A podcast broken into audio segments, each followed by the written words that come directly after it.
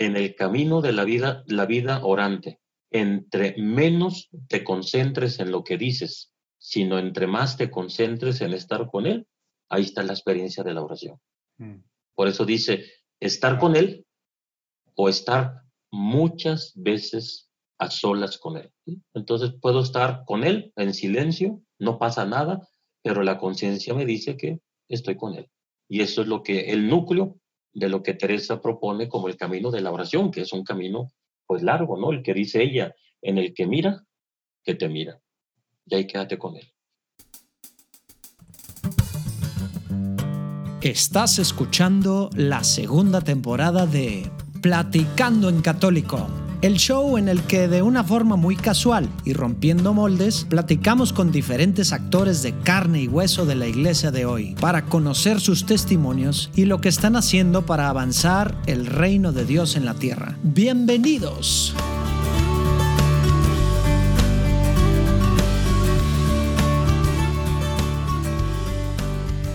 Hey, ¿cómo andan? Espero que todo muy bien. Acá nosotros ya nada del Simposio Católico Virtual Evangelizando Jóvenes Hoy, enfocado en la evangelización de millennials y centennials. Se está poniendo buenísimo. Por favor, sigan pidiendo mucho, mucho, mucho. Y bueno, por favor, compartan católicovirtual.com. Se pueden registrar gratis para participar del 30 de julio al 2 de agosto. Va a haber diálogos, conferencias, paneles virtuales, sesiones para hacer iglesia entre, bueno, con conferencistas y con los demás asistentes. Va a estar padrísimo por favor, pidan mucho. Ya estamos a nada. Oigan, bueno, esta semana les traemos una platicada que puede tener con el padre Julio, que, bueno, nos platica ahí cosas muy interesantes. De repente me dan ganas de meternos más a tema de, pues de Santa Teresa, de todo lo que es el Carmelo, los carmelitos, lo que están haciendo. Pero bueno, se pone interesante como pues, su, su viaje, digamos, personal, ¿verdad? Su caminar por la fe y cómo pues al final Dios, dentro de una vocación, que es el sacerdocio, pues también lo llama a ajustar, cambiar. Y esto acaba de pasar, ¿no? Padrísimo. Esperemos que disfruten tanto como yo disfrute platicar con él. Nos vemos del otro lado. Dios los bendiga.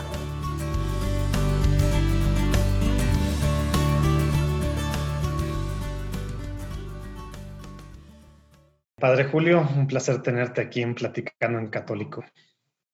Mucho gusto, Juan Manuel, un abrazo. José Manuel. Siempre, siempre me andan cambiando el nombre, padre. José Manuel. ¿José Manuel qué te dije? Juan Manuel. Ah, por, eso les, digo, Urquidi. Está más fácil. Urquidi está más sencillo. Ah, muy bien. soy Juan Manuel, José María, soy de todo. Ah, ok. y supuestamente aquí lo puse para, para que, no se, que no se me fuera.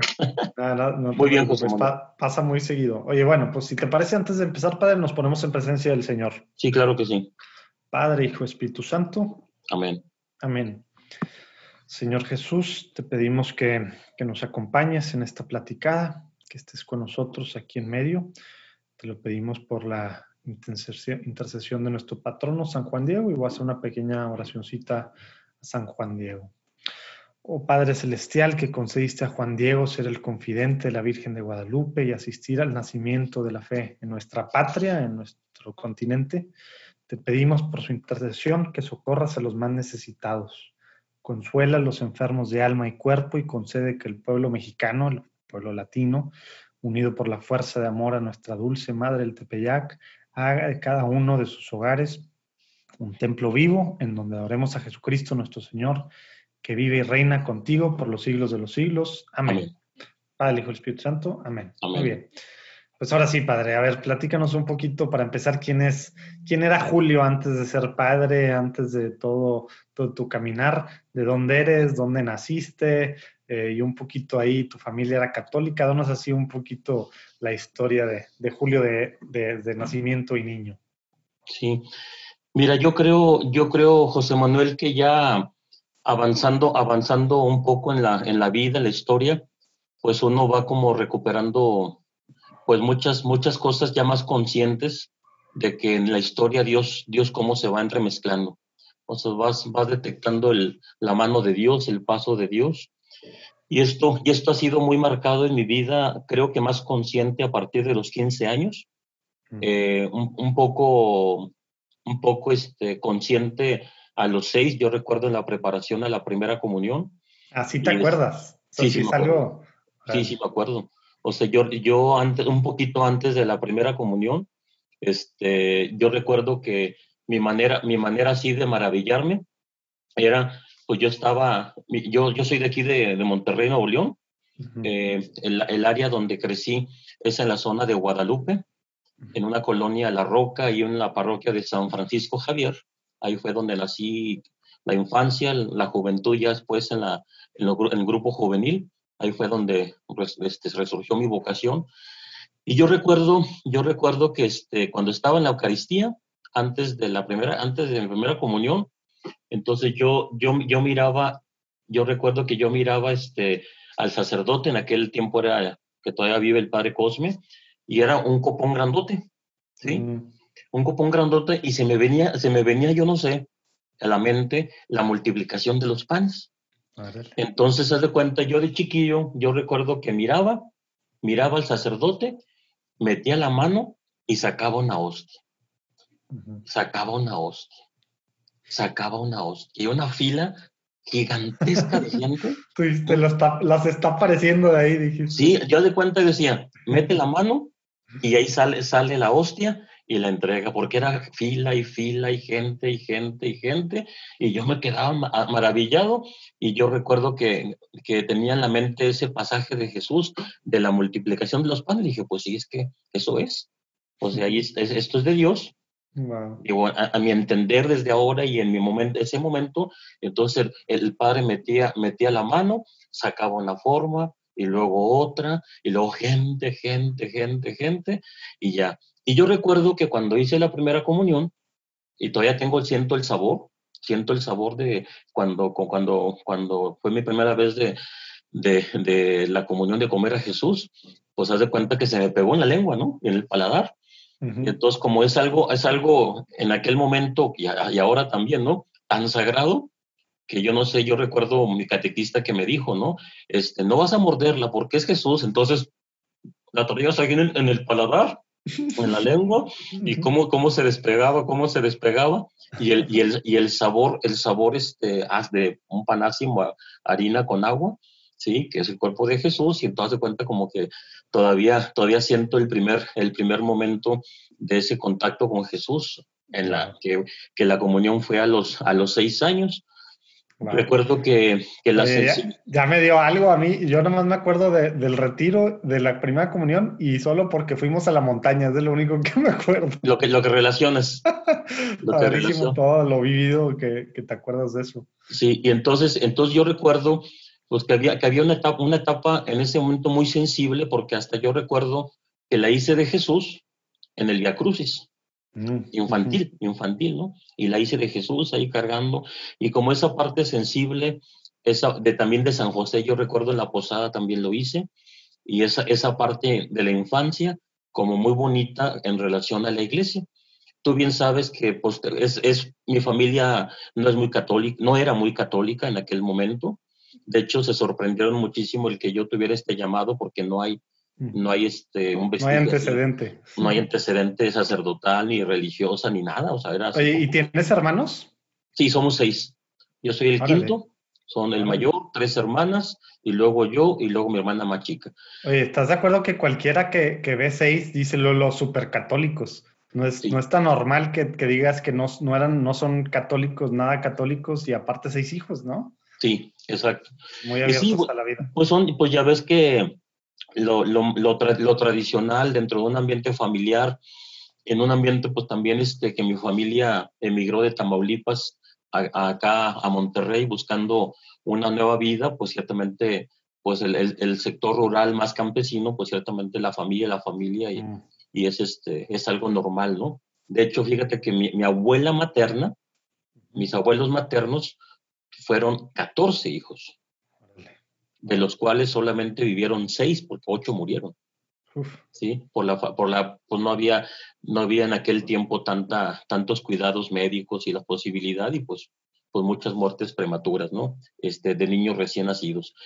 Entonces, este, yo recuerdo que posteriormente a, la, a ese espacio, ese momento de la infancia, como cuando, cuando no hay una continuidad, cuando tus papás pues no acuden a misa, no hay un compromiso cristiano, católico, pues te dejan, te dejan, como pasa muchas veces, y uno ya como sacerdote, pues uno va indicando y diciendo tengan cuidado después de la comunión, no acabas el principio, pero bueno, pues no, hay la parte de los papás a los niños en ese acompañamiento, que yo así lo viví. Entonces fue una etapa de los seis años hasta los 15 años, en donde hubo, hubo un distanciamiento de la iglesia, y yo recuerdo que mi mamá era la que iba los sábados a la misa y siempre nos decía, vamos, nada, que no quiero ir, que no sé qué, pues, como adolescente, que no sé qué, ¿no? A los 15 años, eh, una, una, una hermana de mi cuñado, de mi hermana mayor, pues, este, haz de cuenta, ya estaba en el grupo, en el coro de, en, en el coro de la misa de siete, y el compromiso era que iban a traer un invitado. El compromiso, así como para poder este, hacer más grande, más grande el grupo. Entonces, el coro. Entonces, esta, esta hermana de mi, de mi cuñado me invita. Dice, oye, pues este Julio, que te invita al grupo. Le digo, pues sí. Ya a los 15 años entré. Para mí, esa entrada creo que marcó mi vida hasta hoy. ¿sí? El encuentro, el encuentro ahí con los, con los con jóvenes, eran casi mayores que yo, 18 años, hasta otros hasta 20 años este, como, como que marcó la vida, la vida de comunidad y en, torno a la amistad. Como que la vida, la vida de, de, adolescente yo la recuerdo como de mucha, mucha soledad, o sea, muy solo, muy solo, así como que mi papá era súper mega, mega protector. Ya se cuenta de que yo, eh, papá, que un fútbol, no, que te van a pegar, que no sé qué, que te vas a juntar con marihuana, que oye, este, no, que no sé qué, o sea, no, no, no, no y no. Entonces, de cuenta, pues así como muy, muy, muy controlador. Y era la parte de la educación, ¿no? Yo, yo ahora lo veo así como esa parte de amor protector, pero en ese momento no lo entiendo, no lo ubica. Hasta ahora le entiendo que era su manera de amar, de cuidarme y le agradezco lo que soy, pero en ese momento, pues, pues uno se revela y dice, ¿por qué no? Pero bueno, no lo haces y punto, ¿no? Porque, porque obedeces. Entonces, cuando entré ya al grupo, este, yo recuerdo que el, el espacio, el ambiente de amistad, era muy bello, muy bonito, muy bonito, amistades y, y este, era pasarla padre, reflexionar, este, comprometerte, el ambiente de iglesia. En aquel momento había muchos grupos juveniles, la pastoral juvenil muy viva, la iglesia. Yo recuerdo, yo recuerdo que estudiaba en la prepa en la mañana, trabajaba en la tarde y acabando la tarde me iba a la iglesia, todos los días. ¿sí? ¿Y qué era? Ir a la iglesia, compartir con los, con en un ambiente donde te sentías este, en familia, en comunidad, y que lo que pasa pues era un crecimiento de, una amistad muy bonita, muy pura, de, una relación pues desde el Señor, en la iglesia, el compromiso, ver a otros, ver a otros jóvenes como que te, a, un, a uno se, se iba alimentando. Entonces, un aspecto que me marcó muchísimo, y yo creo que fue detonante para lo que yo soy ahora como sacerdote, es experimentarme muy amado por Dios. ¿Sí? Muy llamado. Yo, yo te digo que hoy, de un tiempo para acá, voy tomando conciencia de muchas cosas, pero en mis diálogos con él, internamente, pues era de mucha gratitud. Yo no sabía, no sabía muchas cosas conscientes, ¿no? Pero, pero era, era de mucha gratitud, como que recibía mucho, recibía mucho, me das mucho, este, era, era así como, como ahora puedo decir, como Teresa de Jesús dice, como me, me engolfaba, me, se ensanchaba mi interior, pues de mucha, de mucha gratitud, un deseo y una, un deseo y una realidad de un cambio en mi vida por, por la experiencia del amor de Dios. Entonces, el, el planteamiento desde ahí, desde allí están de dos, dos, dos posturas que en ese tiempo para mí era muy claro. Eh, primero, se incentivó en mí el deseo del sacerdocio. Había ahí de vicario parroquial un padre que se llama Armando Padrón, que ahorita es párroco aquí de San Ignacio, en donde una cosa que me llama mucho la atención era un padre muy alegre, muy alegre. Haz de cuenta, iba manejando, iba manejando en, la, en, la, en, su, en su combi, una combi, recuerdo, es de celeste con cortinita, esas, esas combis de, de, de, Volkswagen, muy bonita. y iba, iba, iba por todas las calles de la colonia, iba, adiós, adiós, adiós, saludando a toda la gente y siempre con una sonrisa, muy alegre, en las misas muy cercano, muy con, mucha amabilidad, muy cercano a la gente, siempre sonriendo, muy cariñoso, etc. Y me llamó la atención ese, ese estilo de vida sacerdotal así como que me marcó y decir, yo quisiera ser sacerdote. Qué importante, ¿verdad? Ver a sacerdotes y tener a sacerdotes alegres, qué importante el impacto que tienen en la comunidad, cuando a lo mejor ellos pues lo están haciendo pues tal cual para ser otro Cristo, ¿verdad? O, y era normal. A lo mejor algunos, sí, es normal, y sí, a lo mejor a algunos hasta es su personalidad, ¿verdad? Le sale muy natural, a otros no nos sale tan natural, ¿verdad? Como pero, pero el impacto que tiene así. Oye, padre, antes de que vayas a la segunda parte, me, quiero quedar con algo que no quiero que, se vaya y quiero que, nos platiques un poco. Dices que tú sentías mucho el amor de Dios y, que el coro te, llegaba, digamos, o que fue ese medio en el que tú te diste cuenta o más consciente, te hiciste más consciente de esto. ¿Cómo, cómo, ¿Cómo era eso? Porque a lo mejor hay gente que está pensando en el coro de su iglesia y pues el coro de su iglesia a veces pues es una cosa medio socialito, a veces es una cosa que pues sí, pues están en misa, pero van por el tema de, pues, de las chavas, los hombres y las chavas de los chavos, o a veces sí es una, una profunda más cosa de entrada a tener una relación con Dios.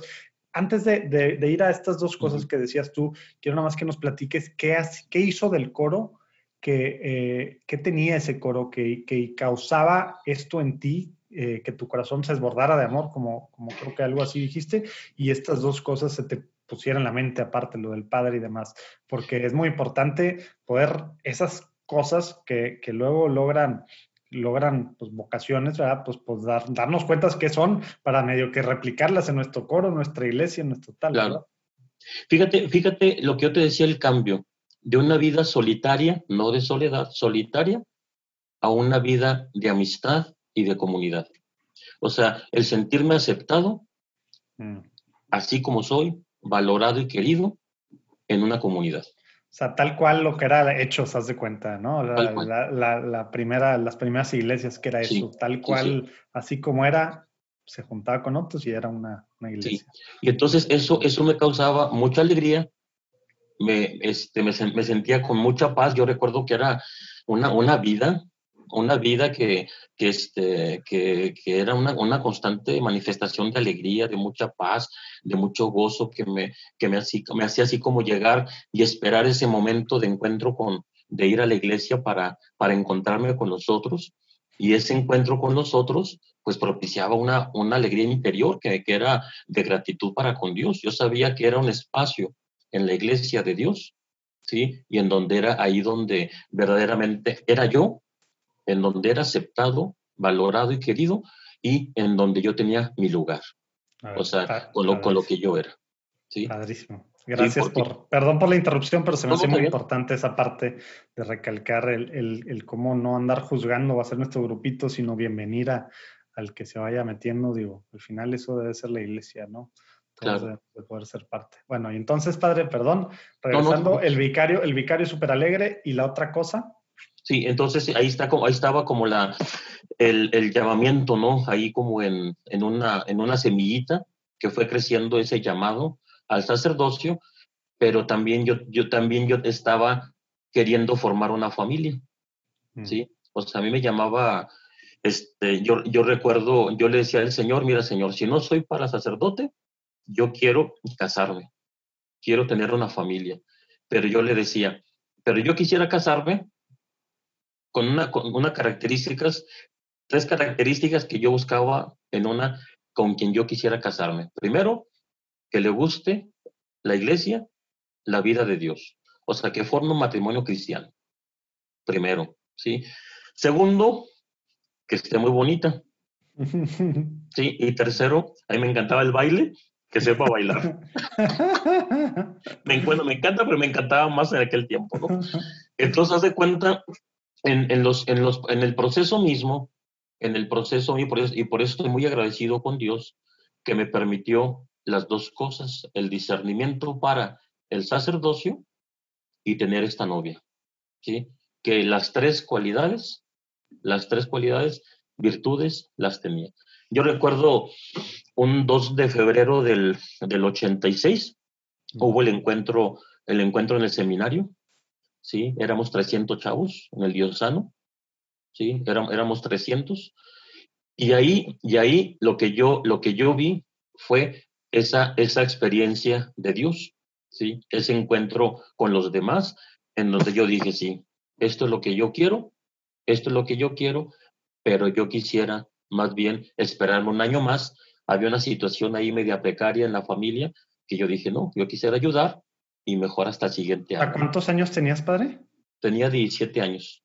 Ok, ¿y tenías novia cuando fuiste a este encuentro? No, espérame, espérame. Ah. Entonces, de febrero a agosto, dije, no, yo me espero. Entonces se da en que, en que yo me haga de novio con esta chava. ¿Sí? Entonces, ¿qué fue lo que pasó? Pues yo, yo dije, pues ya la hice. Ya la hice, me olvido del sacerdocio, me olvido del sacerdocio, me quedo con esta chava, que es muy padre para formar una familia cristiana. Fíjate lo que, fíjate lo que hacíamos, nos veíamos los lunes, los miércoles y los viernes, en las tardes. ¿sí? Entonces yo recuerdo que, que nos veíamos, nos agarramos de la mano y como, y como bueno, pues éramos así como que las mejores voces, así, íbamos agarrados de la mano y entonces este, íbamos cantando puros cantos de la iglesia. Ah, padrísimo. Entonces era muy, era muy padre porque era pues un amor entre los dos, pero también este, como muy, muy en el Señor. Yo en aquel momento también tuve, aparte del coro, una experiencia de una comunidad juvenil de alianza, de la renovación carismática. Mm. Era en aquel momento, en los ochentas, donde había comunidades de alianza, la cruz, el compromiso de orar, de reunirnos, y bueno, pues esa parte orante de la renovación también incentivó muchísimo. Ella también tenía esa parte, esa parte con, también con su abuelita de la renovación, y como que eso nos fue vinculando más y más en el noviazgo. Mm. Llegó un momento, la verdad que yo estaba feliz. Por un lado se me olvidó el sacerdocio, se me olvidó. Yo, yo estaba feliz, dije, pues con ella, formar una familia, etcétera. Yo tenía 18 años, dije, bueno, todavía falta, pero era así como una, una experiencia bonita que el Señor me concedió. En, en, a mediados de julio, en mi trabajo, yo recuerdo, era, fue una mañana muy intensa, una mañana muy intensa porque, porque fue esa mañana, cerca del 17 de julio, 19 de julio, en donde haz haz de cuenta como una llama, una llama interna, una llamarada así interna, este, me, como que me, me, se desbordó, me, como que se, ¿cómo te puedo decir? Como que se impactó en mí dentro, ¿no? Toda la mañana era, era una llama de un fuego que yo sentía dentro, sentía dentro, sentía dentro, toda la mañana toda la mañana fue esa experiencia muy interna de una llamarada tan fuerte de Dios que dije, pues estos de Dios, estos de Dios, estos de Dios. Y este, o sea, no, no te dolía. O sea, no, no, no. No dolía. O sea, te quemaba, pero no dolía. no, no, eso es, algo interno, un fuego, un fuego interno. Sí, sí, sí. Pero sentías algo también, ¿no? Por eso sentías que era Dios. Sí, o sea, que me quemaba, me quemaba por dentro, me quemaba, me quemaba toda la mañana. Entonces, este, pues esta, esta mi novia, eh, ella sabía de mi inquietud, ¿sí? Sabía. Entonces, pues ya toda la mañana, sí, eso fue un lunes, en la tarde, pues nos, nos, nos, veíamos, como te digo, lunes, miércoles y viernes. Y entonces en la tarde me dice, me dice ella, dice, ¿sabes qué, Julio? Yo te quiero decir una cosa. Le digo, sí, dime. Dice, yo creo que tú todavía quieres ser, ser sacerdote. ¿Sí?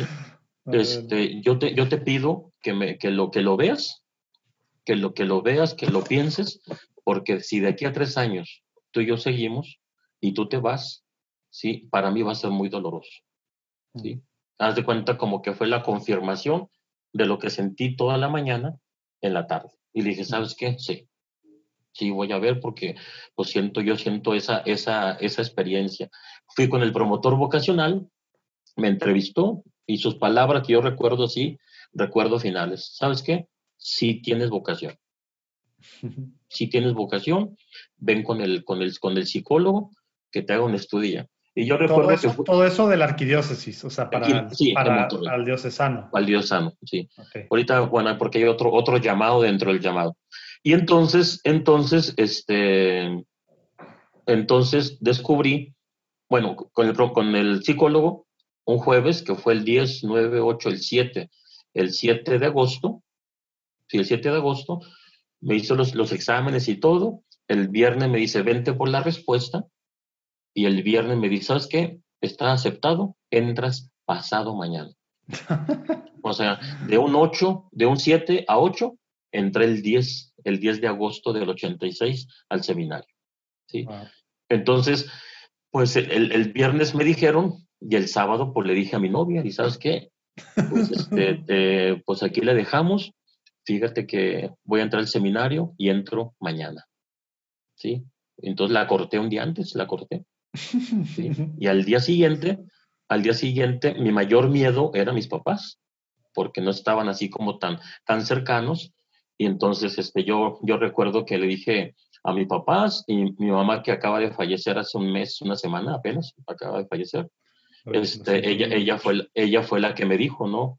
Dijo, si tú entras, yo me voy a morir, me voy a morir. Y yo recuerdo que le dije a mamá, pues muérase. Pero yo quiero tener el llamado del Señor y yo me voy. Y yo me voy, ¿no? Entonces, pues entré, entré al seminario, una experiencia muy bella de dos años, pero yo sentía lo que yo sentía como necesidad, como, como por, la experiencia que yo había sentido de Dios, esa parte como que no la encontré en el seminario. Mm. No la encontré. Este, la parte de comunidad, dices, sobre todo. La parte de comunidad, sobre todo. La parte de comunidad, pero también la experiencia de Dios, mm. o sea, por la oración. O sea, yo, yo, este, yo buscaba a Dios en, por la oración y que no había, no había en el seminario específicamente momentos de oración. Era de meditación, de estudio, de convivencia, pero de oración no. Entonces yo en esos dos años pues me di cuenta que existía la vida consagrada, la vida religiosa, y entonces empecé a contactar por Teresa de Jesús, por Teresita, pues lo que es el Carmelo, y pues me, decidí a salirme del seminario y empezar mi vida, mi vida como carmelita descalzo. ¿Viste, ¿Viste varias opciones o fue directo con los carmelitas? Fíjate que fue directo. Bueno, ¿sabes qué? Nada más, nada más hubo, hubo otra opción, que fue que fueron los misioneros del Espíritu Santo. Ahí ya estaba aceptado directamente para el noviciado, después del curso introductorio aquí en el, en el seminario pero pues me movía, me movía más como en la parte mística, en la parte más orante del Carmelo, y bueno, pues por ahí, por ahí me fui, y bueno, pues hice las etapas de formación a partir del 88, ya como... como ¿Dónde está? ¿Dónde hay? ¿A, poco hay en Monterrey? No, en Monterrey no hay. No, Monterrey, ahora en esos tiempos lo más cerquita es aquí en Saltillo, pero ah. este, lo más, lo más este, eh, lo, todo, lo, todo estaba centrado pues en la Ciudad de México. ¿Tú te fuiste allá entonces? Me fui para allá, bueno, fui a Querétaro, es la Ciudad de México, la parte del Estado de México está muy centrado por allá. Mm. Y pues ya me fui y yo entré el primero de octubre del 88, día de Santa Teresa del Niño Jesús. Y haz de cuenta, al momento de entrar al convento, dije, aquí está Dios. Aquí está Dios. Y esa fue mi, mi determinación que uno que duró 30 años ahí con ellos, ¿no? 30 años. Entonces, esa, esa experiencia de búsqueda, de, oración por lo que marcó la renovación carismática, la experiencia orante, y lo que es el sentido de comunidad, pues fui buscando esas dos, dos este, pues elementos este, importantes y esenciales pues de la vida cristiana, ¿no? La oración, la comunidad y el servicio apostólico. Pues yo decía, ni tan, tan monje, pero ni, ni tan apostólico. O sea, era cómo mediar entre lo que es una vida de comunidad orante, siempre al servicio en la cuestión apostólica, ¿no? Pues sí, como decía al principio, estamos a nada ya del próximo simposio católico virtual. Cada vez hay más personas apuntadas, necesitamos muchísima oración. Por favor, pide en este momento, si puedes, en tu oración personal diaria, de aquí hasta el 2 de agosto, porque esto empieza el 30 de julio, pero dura cuatro días y necesitamos mucha oración. Necesitamos un ejército de intercesores. Por favor, ora. Esencial unirnos en oración. Así es como hacemos iglesia, principalmente, primeramente, y luego pues hay muchas otras formas, ¿verdad? Que ahí vamos a hacer, de hecho. Y bueno, acuérdate en católicovirtual.com, ahí te puedes meter para ver pues para ver las cosas que va a haber y registrarte gratis y participar gratis del 30 de julio al 2 de agosto. Dios te bendiga. Regresamos a la platicada. Oye, y platícanos, padre, porque a lo mejor con esto de, de, que dices, pues la oración en la, en la renovación carismática y luego por otro lado, pues estás entrando a un, pues a una orden, pues digamos, pues al menos eh, de cuyos padres son místicos, ¿verdad? Eh, y más contemplativa, al menos yo conozco muy bien la rama de mujeres, de los hombres la verdad no conozco muchos, digo algunos autores por ahí, pero, pero es más contemplativa por lo que entiendo. ¿Cómo, cómo tú de, traer esta experiencia de renovación, de oración así, y, y, batallar en esa parte, precisamente en el seminario diocesano, luego acá para la parte más contemplativa, ¿cómo hiciste ese, ese, ese, pues ese caminito? A ver, platícanos, padre. Yo, mira, la etapa, que, la etapa inicial se le llama postulantado y luego el noviciado. Tú imagínate, imagínate, José Manuel, dos horas en silencio. Al principio te volvías loco, me imagino. Una en la mañana y otra en la tarde. ¿Sí? Cuando por la renovación y alabado sea, pura, pura oración vocal de alabanza, de etcétera, ¿no? Sí, pura oración externa. Y aquí, silenciosa, silenciosa, una oración pacífica, o sea, yo recuerdo, pues te van, te van mostrando un, caminito en, la, en la postura, que guardar silencio, que en la respiración, etcétera, pero pues era así como, como, cómo hablar con Dios, cuando estaba acostumbrado a otra manera. Ciertamente en el seminario, como se fue ahí como de, perfilando y purificando esa parte, porque bueno, pues sí, ante la, ante la diferencia de, de expresiones orantes, pues tú no vas a estar ahí con, con los demás seminaristas, pues este, si no, pues eres la carrilla, ¿no? De, por sí, de por sí, este, si te ven así como piadosito, está en la carrilla, pues imagínate con más expresiones y como que se fue, que fue, se, se fue depurando como esa parte. No están, no están viendo al padre, pero el padre está levantando las manos, por eso cuando está diciendo esto de así, está levantando las manos. Ah, ok. sí.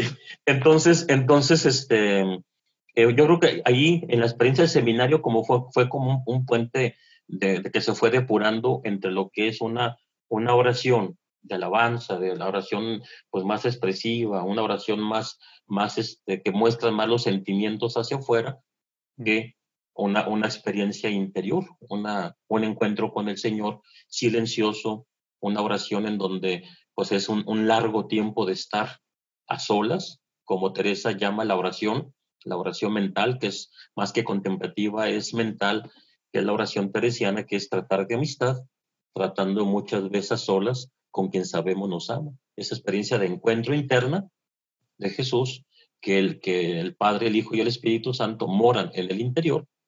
Imagínate tú, José Manuel, pues este, una, una, una oración centrada con, con, el, con la custodia, con Jesús expuesto en la custodia, en las horas santas y todo eso, pues a una oración en donde no hay exposición, y si no es una oración de interiorización, de encuentro, de relación, de trato con el Señor dentro.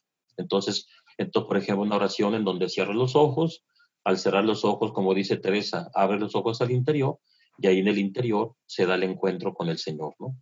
Todo, todo un ejercicio de silenciar la parte externa para poder adentrarte en silencio dentro de ti, ¿no? Oye, y la parte humana de eso, padre, o sea, la parte, digamos, de técnica, no me gusta oír porque siento que eso suena muy budista o hasta hindú, ¿verdad? Que siguen una técnica y es pura respiración y pura postura y pura así, pero al final de cuentas, pues el cuerpo pues también afecta, ya sea el abrir, el cerrar los ojos, etcétera. ¿Cómo, cómo, cómo fue, o sea, cómo ibas tú callando esas voces, digamos, esos gritos, o bueno, como le dice su fundadora, la, la, loca de la casa, ¿verdad? En estos momentos, eh, y para que realmente no nada más fuera una cosa de respiración y de, y de paz interior, sino realmente encontrarse con el amado, como le llama Santa Teresa, en tu interior. ¿Cómo, cómo fuiste tú en estos caminitos, padre? Porque al menos para mí suena así como que súper complicadísimo, ¿no? Es, es educación. Educación que después ya vas, ya vas, ya vas este, detectando a, través de los años en la experiencia, educación y disciplina. O sea, los espacios formativos de estar en un convento, por ejemplo, que fue en Querétaro, y luego después, no sé si tú conozcas a Manuel el Santo Desierto de Tenancingo. Mm, no, no conozco. En, el Estado de México. He escuchado, pero no, no conozco. Bueno, pues haz de cuenta, de, de Tenancingo ¿sí? Está a 8 kilómetros, va subiendo, subiendo, subiendo la montaña y allá en la montaña, en el bosque, está el convento. Los primeros tres meses, padrísimo. ¿Sí? Porque hasta escuchas el silencio. Hasta escuchas. Pero, o sea, imagínate un chavo, yo de 20, 21 años, 21 años, imagínate ahí metido en ese convento. ¿Sí? ahorita, ahorita yo creo que se triplifica más, es tres veces más complicado por todas las redes sociales, los medios de comunicación, el celular, que el feo, el instant, todo lo que está contaminado o ayuda en cuestión externa de los, de los sentidos de los chavos, ¿no? En aquel tiempo no había tanto más que la televisión, el radio y era todo, ¿verdad? Pero este, pero aún así, el meterte en, esa, en ese ambiente de silencio, en donde en verdad no escuchas nada y escuchas el silencio, en esas dos horas de oración metido ahí en la mañana y en la tarde en, el, en, la, experiencia de noviciado, pues es este, es, es este, se va educando, se va educando el interior. ¿Sabes tú cuándo yo detecté ese silencio interior? Cuando yo estudiaba teología. Mm. ¿Sí? Cuando yo me movía, ya al final. Cuando yo me movía o también en filosofía también, cuando nos movíamos del convento a, las casas de estudios, a donde íbamos a estudiar filosofía y teología, eras de cuenta, en medio de tanto ruido externo, me recogía en el interior y haz de cuenta, yo nada escuchaba, sino todo estaba centrado dentro. ¿Sí? Y esa es la parte como educación, la, la parte disciplinar, la experiencia de oración, de interiorización, en donde te va posibilitando como esa, esa parte silenciosa interna, en donde ya los sentidos externos no prestan tanta, tanta atención por la atención misma que en la oración se va dando en la experiencia interna, ¿no? O sea, yo puedo, por ejemplo, concentrarme, orar, sin darme cuenta del exterior, de lo que está pasando, y estando más sensible a lo que está pasando dentro. Pero eso es parte de una educación, de una disciplina, de una experiencia constante de, años, ¿no? De años, de, una, de un camino que, porque yo, yo la verdad, yo, yo he dicho muchas veces a las, a las personas cuando doy conferencias o cursos, talleres o retiros, yo les he dicho, la oración es una opción de vida. Y como opción de vida, como una opción, pues te vas adentrando a este camino experiencial, ¿no? Bueno que dices eso porque a veces pensamos, ah, es que hoy no, no siento como que ganas o no me nace, entonces a Dios no le gusta eso, porque Dios no quiere que nos forcemos. Y, y, nos hacemos unas ideas locas y de que no, es una opción, como el amar, hazlo todos los días, ora todos los días, lo sientas o no, sientas que estás, uh, Dios está conectado, no, es que lo hago a fuerzas, entonces a Dios no le gusta que haga a fuerzas. no, no, me, no, me, nace, no me nace. Y Teresa, ¿ah? y Teresa dice, a Dios le agrada más cuando vamos a la oración con voluntad. O sea, que no está, que no está la cuestión en que voy a sentir bonito, no, sino con voluntad, por opción de vida, que por cuantos sentimientos o cuantas obras se dé en la experiencia orante. ¿Sí? ¿Por qué? Porque en definitiva, en definitiva, pues ahí está la opción orante de la persona, ¿no? O sea, yo voy con Dios no a ver qué siento o no qué siento, sino a estar con Él, a estar con Él. Y dice Teresa, en el camino de la vida, la vida orante, entre menos te concentres en lo que dices, sino entre más te concentres en estar con Él, ahí está la experiencia de la oración. Mm. Por eso dice, estar con Él o estar muchas veces a solas con Él. Entonces puedo estar con él en silencio, no pasa nada, pero la conciencia me dice que estoy con él. Y eso es lo que el núcleo de lo que Teresa propone como el camino de la oración, que es un camino pues largo, ¿no? El que dice ella, en el que mira, que te mira. Y ahí quédate con él. Sí.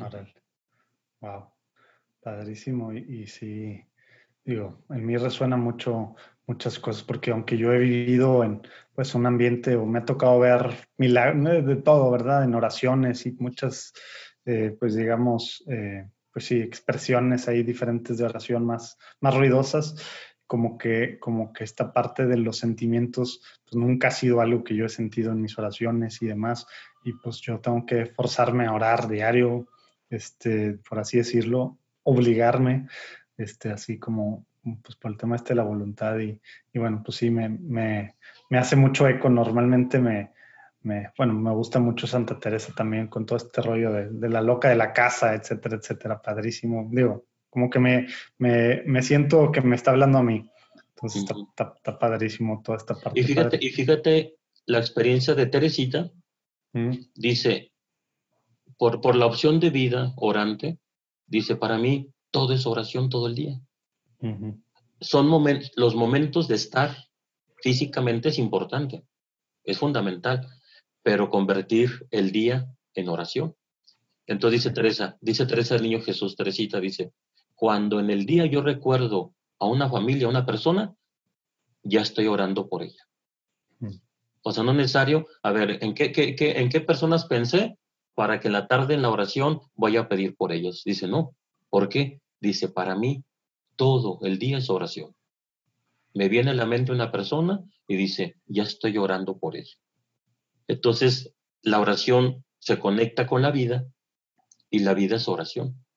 Y esta es una, una práctica muy bella, natural, espontánea, de estar en la presencia de Dios todo el día, porque muchas veces, bueno, voy a misa para encontrarme con Dios, voy a orar para estar con Dios, voy a, tengo que ir a la capilla, tengo que ir al Santísimo para estar con Él, ¿no? O sea, en todo lo que vamos haciendo en el día a día, nos encontramos con Él. ¿Por qué? Porque toda la vida es oración.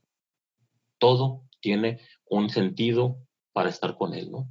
Toda la vida. Entonces eh, la oración se convierte más que en momentos puntuales, que es importante, se convierte en una actitud de vida por la opción que la persona va realizando, ¿no? Órale, pues padrísimo. Ojalá que, que hayamos tomado nota todos los que estamos escuchando. Oye, y entonces, padre, digo, tenías tú 21 años, estabas allá arriba de la montaña eh, eh, estudiando y demás. ¿Cómo, ¿Cómo fue, pues cómo fuiste tú? A ver, para empezar, explícanos tantito de los carmelitas. Digo, ya, ya sabemos del fundador, San Juan, eh, San Juan de la Cruz, bueno. No, Santa Teresa. bueno, Santa Teresa, y luego ya San Juan agarra, digamos, acá en la parte de los hombres, ¿verdad? Perdón. Sí, pero, Teresa, la, Teresa es la fundadora. Pero sí le dice nuestro padre San Juan, ¿no? Sí, pero Teresa es la fundadora. Mm, y San Juan de la Cruz es el primer carmelita. Ok. Platícanos qué es un carmelita para empezar. Digo, ya sé, luego nos llevarás a tu historia y lo que ahorita estás haciendo y demás, pero, pero hay gente, digo, hemos platicado con, con religiosos, con, con, con, pues, con sacerdotes tipo el Opus Dei, que pues no son religiosos, ¿verdad? pero luego también con, con monjes, ¿verdad? Con, con, monjes sacerdotes, con monjes no sacerdotes, ¿qué es un, con frailes, qué es un carmelita, para empezar? Eh, ¿Todos son sacerdotes o no? ¿Cómo está la cosa? Okay. Mira, el, el, el, Carmelo, el, Carmelo surge en 1212, bueno, un poquito antes, porque en 1212 se les da lo que es la regla primitiva del Monte Carmelo, en donde en, donde, en el Monte Carmelo van se juntan unos cruzados de ya la, en la edad media tardía y se juntan ahí y, piensan hacer un estilo de vida que se le llama cenobítica, que es una parte eremítica y otra parte comunitaria. Esa es, la vida cenobítica. El Monte Carmelo está en Israel, ¿verdad? En Israel, en Palestina. Está cerca de... Haifa de Haifa, ¿verdad? Ahí el puerto de Haifa, ¿verdad? Y, Pues de hecho, de ahí se ve, se ve el mar, ¿no? El Mediterráneo. Está muy, muy, muy cerquita, ¿verdad? El Mediterráneo se ve. Sí. Entonces, en el Monte Carmelo, en, la, en, donde, en donde está la cueva, donde, donde, donde el profeta Elías se, se esconde, ¿sí? En donde le dan de comer los cuervos y Elías dice, no quiero ya saber nada de esto, de profetismo, y, y le alimenta el Señor y que empieza ahí una crisis profética. En ese lugar estos hombres edifican este cenobio, vida eremítica y vida comunitaria. En el centro, de, ese vallecito es, edifican una capilla a la Virgen, a la Virgen María. Por eso se llaman hermanos de la bienaventurada Virgen María del Monte Carmelo. Es el nombre original. ¿sí? Entonces, desde ahí surge, surge una, una vida, una vida en torno a la, a la oración. Primeramente, como que tienen así una, una, una perspectiva de seguimiento de Jesús muy bella, que marca lo que es la regla, que es vivir en obsequio de Jesucristo.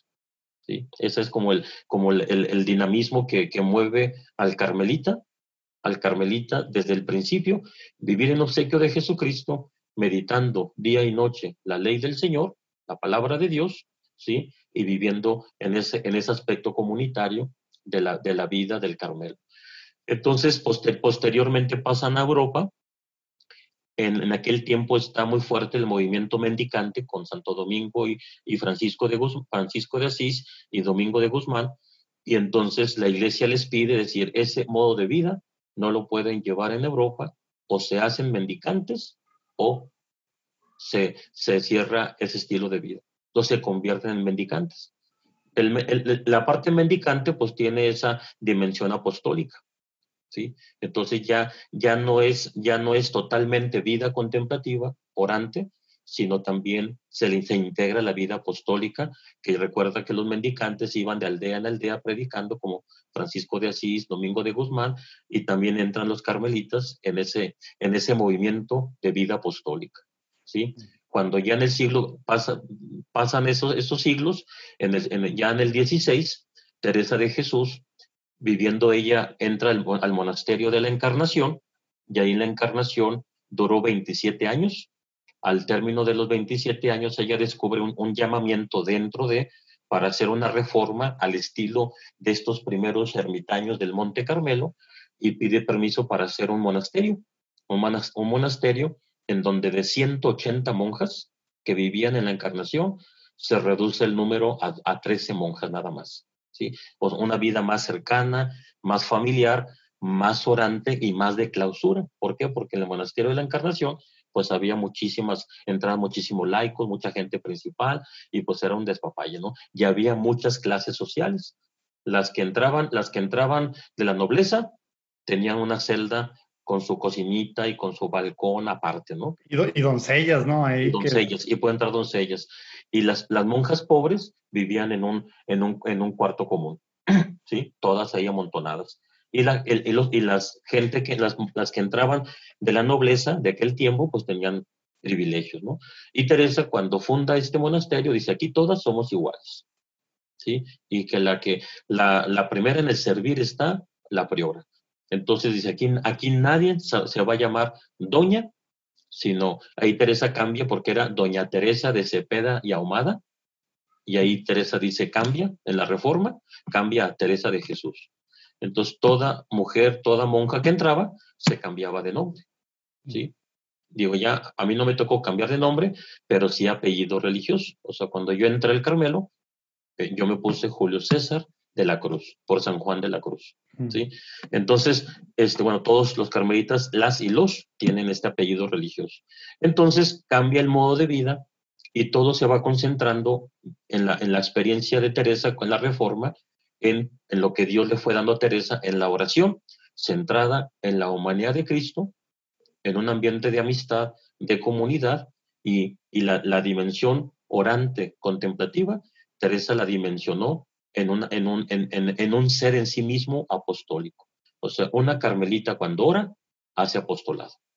¿Sí? ¿Por qué? Porque está en función de la iglesia, no está en función de sí mismo. O sea, esa parte sí estaba clara desde el principio. Yo pensé que eso más era de Santa Teresita, pero desde Teresa era el tema contemplativo, es pues misionero, como decía Santa Teresita. Sí. O sea, eso, esto pues porque Teresa está en el Carmelo y Teresa, Teresa del Niño Jesús pues da un sentido en el corazón de mi madre la iglesia, yo seré el amor, ahí lo seré todo, etcétera, ¿no? Pero desde Teresa, dentro de, los elementos del carisma, está eso, todo está en función de la iglesia y para la iglesia, ¿no? Entonces, desde ahí se, se crea, y luego ya invita a San Juan de la Cruz, le dice, vente a Valladolid para que tú veas la manera de proceder que se tiene que hacer en cada comunidad. Y es que Juan de la Cruz va vive, un, vive tres meses ahí con Teresa, aprendiendo el modo de vida, y se va y funda el primer Carmelo. Y él, ya era sacerdote. Era carmelita. O sea, de cuenta estaban, entra, Teresa entra al Carmelo y Juan de la Cruz entra al Carmelo, los carmelitas, ¿no? Cuando ya viene la reforma y vienen los problemas entre, entre descalzos y calzados, que todavía hay ahorita calzados y descalzos, eh, las dos órdenes, ya lo que, lo que hace más, fíjate, más el rey de España en aquel tiempo que la misma iglesia, dice, no, estos para que ya no se peleen, hay que separarlos. Y en el, en el 91 crean dos, dos provincias y luego ya se empieza a separar en órdenes. ¿sí? Entonces son dos carismas completamente distintos, en donde el Carmelo, lo que se le llama la Orden del Carmen, surge en 1212 y la Orden de Carmelitas Descalzos desde Teresa en 1562, pues nace esta nueva, nueva experiencia dentro del Carmelo con Teresa de Jesús, en donde hay dos gobiernos generales, dos gobiernos provinciales y dos carismas completamente distintos, en donde Teresa es la fundadora, es la única mujer en la iglesia que es fundadora de hombres y mujeres, mm, de todas las órdenes religiosas. Órale. Oye, ¿y cómo se fue dando entonces ahí después de esos tres meses? San Juan se va, se va, él empieza, él empieza. duelo? pero el tema no era como acá contemplativo, ¿verdad? En, tema de los hombres al principio, o si era así. Platícanos cómo era esa parte de los es, es, haz de cuenta lo mismo, lo mismo, pero Teresa quiso que tuviera la dimensión apostólica. Ah, ok. O sea, esa parte sí. De apostolado, de servicio, de ministerio, ¿no? Entonces, ¿qué es lo que pasa? En el Carmelo, el Carmelo teresiano, en los hombres hay clérigos y no clérigos. Ciertamente hay más clérigos, ¿no? Sí, sacerdotes. O sea, sí es, porque hay órdenes que es al revés, ¿verdad? Que, que son bien poquitos los clérigos eh, y según la necesidad de cada comunidad, acá la mayoría sí son clérigos, por lo que... Acá la mayoría sí, es, más, es más clerical, es más clerical. Hay menos, cómo, se, les llama a los que no? ¿Son frailes, son frais, son hermanos, son...? No, antes, antes se le llamaban, antes se le llamaban, este, eh, ¿cómo? Y que, que, ahorita ya no, los, este, bueno, aquel tiempo hermanos donados o los, este, ¿cómo se me fue? Este, no se me fue. Yo sé como, como, llama. Como, como, los hermanos Lego, haz de cuenta, los Legos. de, Legos. Ah, los Legos. Ah, Legos. Porque ahora, ese, era franciscano, ¿no? Pero, era, era en general, era en general. Con todos, en todos los, los, no, los, no, los no sacerdotes se le llamaban legos. ¿sí? Que se encargaban la sacristía, la cocina, no estudiaban toda la formación académica y entonces de cuenta del noviciado, pues ya se iban a las labores más domésticas dentro del convento, ¿sí? en aquel tiempo. Y vámonos ahora ya, pues digamos, casi cinco siglos después, Ahora los carmelitas eh, son, digo, siguen viviendo en comunidad, pero, pero no son, digo, aunque tienen sus, pues bueno, tienen las liturgias de las horas y demás, ya, ya ha cambiado, son más apostólicos que, que antes, ¿no? Por lo que entiendo. ¿Cómo está la cosa ahorita con los carmelitas en ese O sea, lo, lo, lo, mismo de la experiencia de oración en la, en la vida cotidiana, la oración, la liturgia, la Eucaristía, lo que es los, los servicios de apostolado y el, un apostolado más, más enfocado a la espiritualidad. Mm, ¿sí? Al acompañamiento de clases, dirección espiritual, espiritual, cursos. Escriben mucho, ¿verdad? También. Eh, y, también esa, esa parte de, de, este, de, de, acompañamiento, acompañamiento tanto a nivel personal como también pedagógico, en cuestión de conferencias, talleres, ejercicios, retiros, este, diplomados, etcétera, ¿no? Ah, que, se da como ahorita hay mucho, hay mucho movimiento de laicos en, en, esa, en ese adentrarse en ese estudio en la pedagogía de la doctrina de los santos. sí. sí. Oye, y entonces regresando ahora a, a, cuando tú estabas acá, ya que nos explicaste un poco de cómo, pues, qué onda con los carmelitas, tú, tú, tú o sea, estás estudiando para ser sacerdote desde el principio tú estando con los carmelitas. Tú decides. No, es como no es como otros que, que, pues ahí no, o sea, ellos deciden quiénes son los sacerdotes. Entonces tú entraste con ellos ya sabiendo qué ibas a hacer y ellos también ya estabas en el caminito para ser sacerdote carmelita. En el noviciado, en el noviciado es donde tú decides. Mm, okay. Es como, es como, como un discernimiento el cómo vivir el carisma. como, como sacerdote o como, como hermano no clérigo. Papa Benedicto me llamó diciendo que hasta en el momento la intuición de Juan Pablo II de la nueva evangelización tenía que ser más estructurada. Eh, hablándome simplemente me dijo, yo creo que usted tiene que ser el primero presidente del Consejo para la Nueva Evangelización. ¿Qué piensa? Yo lo miré y mi respuesta fue, Santo Padre, es un desafío. Esta es solo una partecita de la platicada que pude tener con Monseñor Fisichella, que es el presidente del dicasterio de la Nueva Evangelización, un arzobispo muy cercano, al, para empezar al Papa Juan Pablo II, luego a Benedicto y ahorita muy cercano con, con el Papa Francisco, que trae todo el tema de la nueva evangelización, que a veces no terminamos de entender qué es esto, ¿verdad? Aunque llevamos décadas escuchándolo. Bueno, aquí abajo si le dan, ahí pueden ver el link directo para que puedan escuchar esta padrísima platicada con él sobre lo que está haciendo Dios en su iglesia en este tema, el Papa, etcétera. Padrísimo, muy, muy padre. Esperemos que la disfruten tanto como la disfrutamos nosotros. Claro, espérense a que se acabe esta platicada. Dios los bendiga.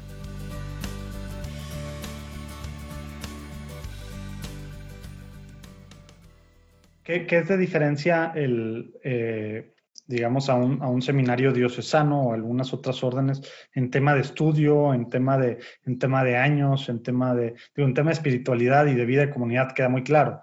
Pero en la otra parte, ¿qué, qué, qué, es diferente? O sea, por ejemplo, por ejemplo, mucho, eh, bueno, lo, lo, académico, pues es, es, igual, ¿no? Todos, todos tenemos, este, tiene que estar marcado por la iglesia los, los, los, este, la parte formativa académica, ¿no? Para, para mi tiempo, este, del no, yo, yo salí en el 97, tengo 23 años de sacerdote, entonces, este, para mí, bueno, para mí fue una gracia, una gracia estudiar con los jesuitas, la filosofía y la teología, toda, toda mi formación académica. ¿Es normal eso? O sea, ¿tú escoges con quién, a qué seminario irte o cómo funciona? No, no, era, era, era la, la propuesta formativa académica que en aquel tiempo tenían los carmelitas.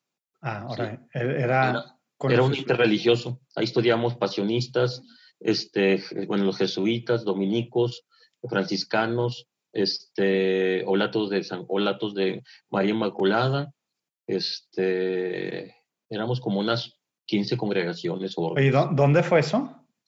yo no sé, en el, en el CRT, ¿Que está en dónde? En Pochurubusco, acá en la, ah, hacia, el sur de la ciudad. Ah, se llama el Colegio Máximo de Cristo Rey. Órale. Y, la y la filosofía en Guadalajara, por el expiatorio que era el Instituto Libre de Filosofía y Ciencias, que ahora, está, ahora está en el ITESO. Órale. Ah, mira. Oye, platícanos, platícanos de esa experiencia de convivir con otras órdenes religiosas o que estaban otros, pues digamos, jóvenes que estaban en diferentes caminos hacia, hacia ser religiosos y demás. ¿Cómo eso te, te, cómo era vivir eso en el sentido de ser iglesia, de hacer iglesia? Como que, es muy, muy, único, ¿no? Muy interesante porque te confirma en, la unidad y en la diversidad. ¿Sí? O sea, éramos, tú imagínate, imagínate, nos llevábamos muy bien, nos llevábamos muy bien jesuitas y no como carmelitas. Nos identificaban muchísimo. ¿Sí? En donde pues ellos son una comunidad en dispersión y no son una comunidad hacia adentro, ¿sí? En aquel tiempo pues usaba mucho el hábito, mucho el hábito y ellos nada de hábito, ¿no? Nosotros este, mucho oración y rezo de la, de la liturgia y ellos pues nada. Sí, entonces, en la, en, bueno, no nada, sino pues ya ya sé, ya te dije, cuidado porque se van a enojar si no estás escuchando algo. bueno, ya a nivel personal, vamos a decir eso. Entonces, entonces, este, entonces ¿qué es lo, qué es lo que pasa? El, el sentirnos unidos en, en, lo académico y diversos en lo carismático, ¿no? En el carisma. O sea, te confirma, te confirma la, lo, lo diferente de, de la, y la riqueza misma de la iglesia en los diferentes carismas, porque los oblatos de María Inmaculada, pues mucho, mucha la, la, la, parte misionera, igual los javerianos, los pasionistas, los, este, los, los, bueno, en aquel tiempo en la filosofía, pero acá en, la, teología, los franciscanos, los dominicos, etcétera, pues los misioneros del Espíritu Santo, pues era así como una, una gama de compartir lo académico y, lo, y esto y, y, lo, que, lo, que va, lo que se iba concretando en el carisma y en esa proyección pues de vida, de vida eclesial en el servicio que íbamos haciendo en las diferentes comunidades, apostolados, etcétera, ¿no? Entonces eso, eso favorecía y era una, una riqueza, pues el descubrirnos como iglesia con los dones del, del, Espíritu Santo por los carismas y el conocimiento de otros estilos y modos de vida, ¿no? En donde te enriqueces y en donde te confirma en lo que tú, tú estás viviendo, ¿no? Esa es, muy, es una experiencia muy padre eclesial. Me puedo imaginar, digo, y, y casi hasta debería ser algo que aún para diocesanos debería de hacerse, ¿no? Para, para tener más sentido de iglesia, de esta Exacto. riqueza, riqueza amplia, padrísimo eso. Toda, todavía están, ¿eh? Todavía, así los estudios. Allá. En Guadalajara y en, en México. Uh -huh. Pues están, es, es, es, una formación académica por religiosos para religiosos. Órale, padrísimo. Sí. Oye, y entonces, padre, te, te ordenas tú en el 97 ¿Y luego qué pasa con el padre Julio? ¿Dónde te vas? ¿Qué hace un carmelita? ¿Cómo está la cosa? Pues mira, este, en la, la proyección de, de, los, de los carmelitas en México, eh, casi casi por lo regular en su mayoría, su mayoría, pues va haciendo la promoción de la espiritualidad de la oración y tienen casas de oración, ¿sí? casas de retiro, mm. donde se reside, pero también, también tiene esa parte parroquial, solamente dos, y una de ellas esa parte misionera, porque Santa Teresa de Jesús quiso que se tuviera siempre esa parte de misión. Teresa cuando fundó, sí, mandó la, quiso que, que se mandara la primera expedición al Congo, al Congo, y ciertamente se murieron los frailes, los 12 frailes se murieron en esa expedición, y ahora en el centenario, en los 400, 500 años del nacimiento de Santa Teresa, uh -huh. la orden mandó una expedición al Congo, una fundación, como regalo a la santa. ¿Sí? Sí, pero ahora no se murieron, ¿verdad? No, no, ahora no murieron.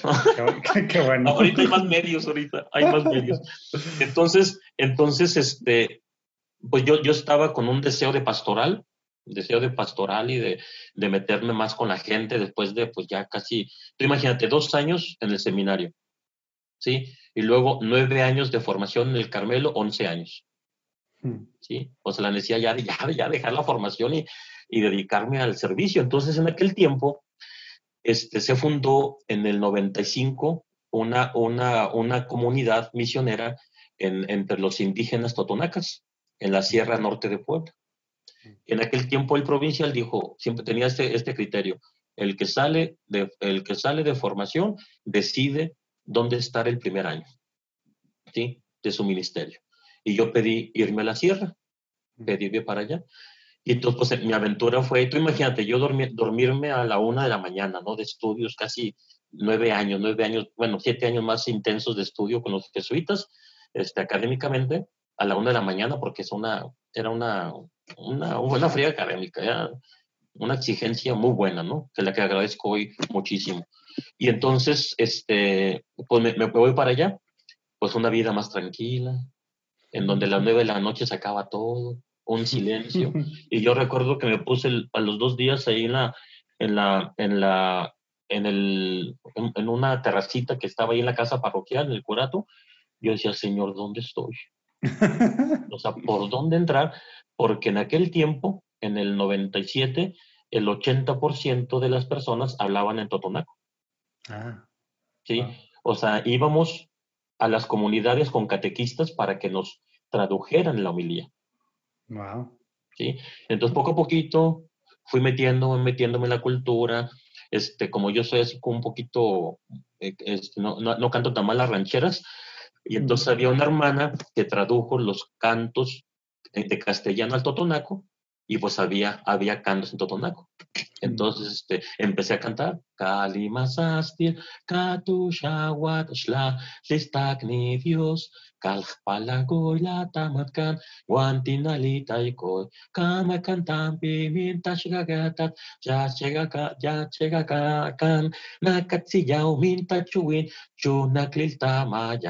Empecé a aprenderme los cantos. Y empecé a cantar con la gente y la gente se quedaba así, ¿no? A ver, este, Putum Catliyu, este, todos cantemos, Putum Catliyu, la gente se quedaba, ¿no? ¿Sí? Y todos, todos a cantar. Y entonces, Kalimasa, y la gente, Dios. Y empecé a meter, empecé a armar un coro Y dije, no, todos en Totonaco, vamos a cantar en Totonaco, ¿no? Entonces todos los cantos de la misa en Totonaco. Al año, al año y medio, no, al año, yo ya estaba empezando a celebrar en Totonaco, la misa. ¿Sí? Xtacobani Dios la, Xuxlacam, Xuxlax Titonistagni, Xonankalal, Puxinacatatahuila, Chocmilstag. No entendieron, pero el padre se estaba persinando. es el nombre del Padre, del Hijo, del Espíritu Santo. Sí, Dios Es una de las, de las culturas, de las 54 culturas indígenas que tenemos en México y cada una con su propia lengua, con su propia riqueza, lo que es la Totonac. ¿Y cuántos, cuántos, cuántos son aprox? 54. No, no, o sea, los totonacas que ahora siguen, que todavía siguen eh, viviendo, digamos, en su cultura y con su propia lengua, más o menos cuántos. No tengo idea, pero es la parte de la Sierra Norte de Puebla, ¿sí? Y, y, toda la parte del Totonacapan, que es desde, desde lo que es la, el Tajín y la, y la cesta, ¿cómo se llama? De Papantla, toda esa zona, de Veracruz y de la Sierra Norte de Puebla. Cuando invaden los, invaden los, los, españoles, los indígenas totonaca corren hacia la, hacia la parte de la sierra de Puebla a esconderse. Y por eso emigraron toda esa parte y hay una cultura este, que se mezcla lo que es el náhuatl. O sea, una, tú imagínate, José Manuel, una, una, una viejita que dices, ay, es una, es una indígena, o como muchas veces yo, yo les, les cambio, es, es una india, no, no, es una indígena, no es india es una indígena. Pues esa indígena habla el náhuatl, habla el totonaco y habla el castellano. ¿Sí? Tres lenguas habla esta mujer. ¿sí? Así como les descalza, cargando, te puede entender en totonaco, en náhuatl y en castellano. O sea, tiene una, una habilidad en la lengua impresionante. Entonces ahí estuve. Ahí estuve año y medio. Yo la verdad yo pedía quedarme 10 años porque, la, porque yo estaba con esta, con, muy entusiasmado, conociendo las lecturas de cuenta, la, cultura, haz de cuenta que este, yo escuchaba, confesaba y ya entendía, entendía lo que la gente estaba diciendo. Mm. ¿sí? Lo que la gente estaba expresando en la confesión. Luego después me, me cambiaron, hubo cambio en la, en la, provincia y pues me pusieron de formador a Guadalajara y en esa experiencia de formador, de acompañar a los que estaban preparándose para, estuve 14 años, ¿no? Sí en la formación. O sea, 14 años encargado de la formación de los futuros, pues de los futuros sacerdotes carmelitas. en la etapa de filosofía, en la pastoral vocacional, maestro de novicios, maestro de teólogos y seis años encargado de la, de la formación de la provincia, en el Consejo Provincial. Ahí estuve. Órale. Oye, y luego, ¿cómo se va dando entonces? Digo, ahí estuviste, son, entonces suman 15 años, ¿no? Porque estuviste un año, dijiste, con, con los Totonacas, luego acá 14 años, y entonces estamos ya despuesito del 2010, ¿verdad? 2012, 2013. Bueno, ahí hay un, después de filosofía, cuando me cambiaron la etapa de formación, me mandaron a España a, a, una especialidad en Santa Teresa y Juan de la Cruz. Ah, En Ávila, un año. Ah, ahí mismo en Ávila. En Ávila. Padrísimo. Oye, ¿te, gustaron las yemas o no? No. Qué cosa tan extraña, ¿verdad? Horrible, horrible. A ver, a lo mejor hay gente que nos está escuchando que no tiene ni idea qué es eso. Explícanos qué es, por qué es el dulce típico de Ava. Llegas a esa ciudad amurallada, súper bonita, entras, todas las tiendas venden, venden los mentados yemas y sí, yemas de huevo. A ver, explica, explica pues es, una, es, un, es un dulce, un dulce de huevo. Literal, ¿eh? Literal con azúcar y ya. Pero es la yema, se ve así, la, espantoso. la bola amarilla con azúcar, así se ve. Espantoso. Pero, por ejemplo, como dicen allá, las pastas son muy buenas. Las pastas. Las pastas que venden de... el mazapán, ¿no cuenta, no? Sí, sí, eso, es muy bueno eso, pero las yemas a la ni se lo recomiendo. Sí, el mazapán de allá. lo traigan como souvenir porque... No, se va a quedar en el refri ahí echándose o de broma para alguien. Ajá. Oye, entonces ahí mismo pudiste estar, wow, padrísimo estar ahí. Sí, estuve donde, donde ¿tú, conoces José Manuel? Sí. Sí, bueno, ahí donde está el lugar donde nació Santa Teresa, mm. ahí es el, convento, pues arriba ahí estuve un año, ahí viviendo. Wow. En el lugar donde, donde nació Santa Teresa, ahí. Padrísimo. Y luego ya después por regresar a la formación, regresé a la formación y después de 10 años volví otra vez para, para terminar la licencia y la maestría. La maestría, soy, este, estudié el máster el máster en, en, Ciencias Humanas y Mística en la Universidad, en la Universidad este, de, de, la Mística, que, que, hace la valoración o aprueba la, la, Universidad Católica de Ávila. Entonces ya este, me recibí de, de máster. O sea, oficialmente eres, eres un místico. Legalmente. No, no, no, no. académicamente, ¿no? No, bueno, bueno. No, yo, yo creo, yo creo, José Manuel, que todos somos místicos, ¿no? Todos somos místicos. O sea, cuando hay una experiencia, o sea, ¿qué es místico? Es, es, es, este, la experiencia del misterio de Dios.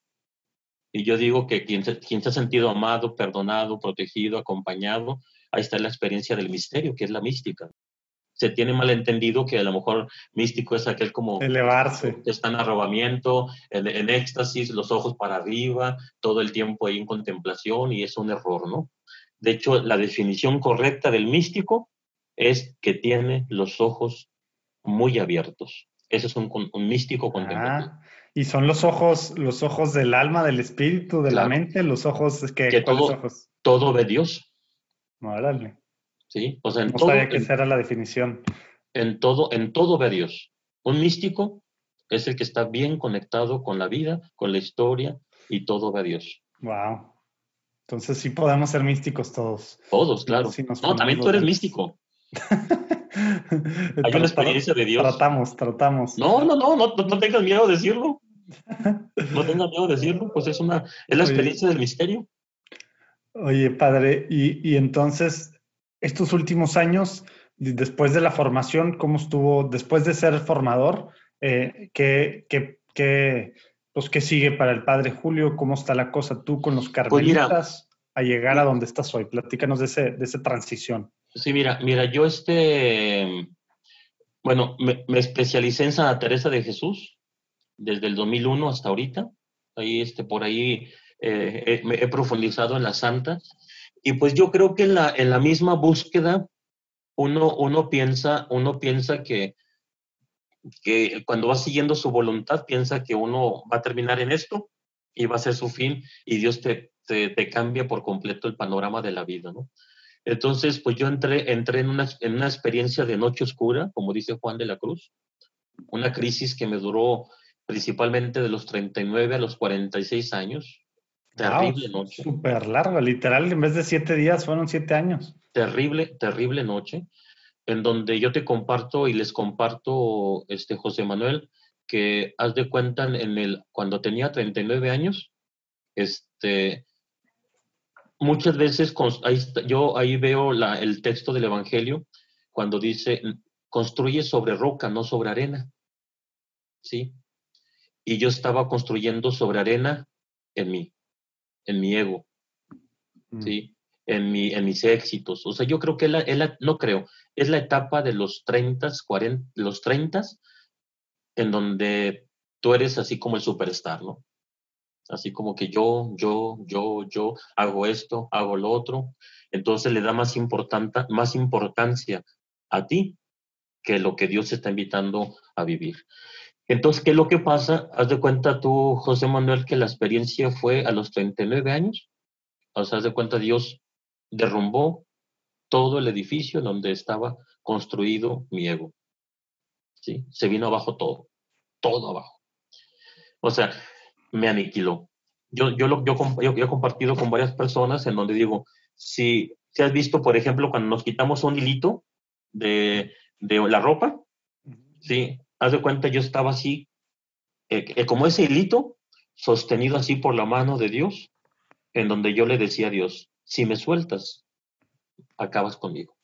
Totalmente acabas conmigo. ¿Sí? Entonces, esa experiencia, esa experiencia fue de los 39 a los, de los 39 a los 45 años, muy difícil, muy difícil. Si pensaba yo 300 veces abdicar y dejar esto, eran pocas veces. Sí. Oye, ¿y tú seguías siendo formador en ese tiempo o qué hacías? Sí, formador. Y, y dices, fue, se, fue, te cayó todo y cómo vivías esta crisis en medio de tener de todos tus dos horas al día de, de, de oración mental y de, de explicarle a, a, pues a los alumnos cosas sobre Dios. Y, ¿Cómo? Sostenido en Dios. ¿Y no te sentías hipócrita o así? No, no, no, no, no, no, no. Porque era, era, yo, lo, lo único, mi única certeza era que el que me sostenía era él, el que me sostenía. ¿sí? En, donde, en donde fue depurando muchas cosas, o sea, fue, fue consolidando mucho mi interior, cambió mucho mi interior, y, es, y el, el acostumbrarme a esa manera nueva de vivir en Dios me costó muchísimo, muchísimo, son seis años, seis años de lucha, ¿no? ¿Sí? Yo de hecho, de hecho, pues necesitaba muchas confirmaciones. Ahí fue cuando, cuando me regresé a Ávila para, para hacer mi, maestría. Vivía yo, imagínate, frente al lugar donde murió Teresa en Alba de Tormes. Mm, sí, y era cuando yo celebraba la misa, que era, nos tocaba una semana y una semana, entonces yo celebraba la misa y arriba estaba el cuerpo incorrupto de Teresa. Sí, y yo recuerdo, yo recuerdo que en una ocasión yo celebraba como el los 25 años del llamado, que ese te platiqué de, de, que sentía esto por dentro y todo. Y entonces le dije a la priora, le dije, ¿sabe qué? Pues yo quiero unas cuatro horas de oración ahí donde murió Teresa, porque se conserva el cuarto donde murió. Y me concedió. Y luego ya, de rato, me toca. Dice, oye, Julio, dice, oye, padre, dice, le quiero hacer un regalo. En aquel tiempo era la, la JMJ en Madrid, Ah, y, entonces este, dijo, iban a pasar 3.000 jóvenes por ahí, por, por Alba de Torres. Y entonces en el museo está el corazón y está el brazo de Santa Teresa. Y dice, tenemos que pasarlo allá arriba para que se vea tanto el sepulcro como esas dos reliquias grandes que existen de Teresa. Y me dice, yo, y yo estaba ahí con Teresa, Teresa, dame una confirmación de que soy para esto, necesito, yo sé que el Carmelo el Carmelo no es buscar señales, pero necesito humanamente eso. Y fue cuando me toca la priora, ¿no? Y me dice, el regalo que yo le quiero dar es que cargue la reliquia del corazón. ¡Wow! Se te cayó el mundo. Sí, todo, todo, todo. Entonces, haz de cuenta, voy con la reliquia del corazón de la santa hasta el lugar. Tú me puso la piel chinita, no me imagino fue una, una experiencia, una confirmación única y así Dios, así Dios ha sido. El amor de Dios es la realidad más importante, más fuerte y más trascendental de toda la existencia.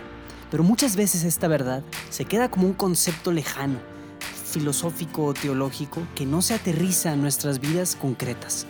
Por eso, en este podcast Spotlight de Lumen Media, queremos compartirte cómo el amor de Dios se manifiesta en la vida de personas de diferentes trasfondos, diferentes nacionalidades y diferentes géneros.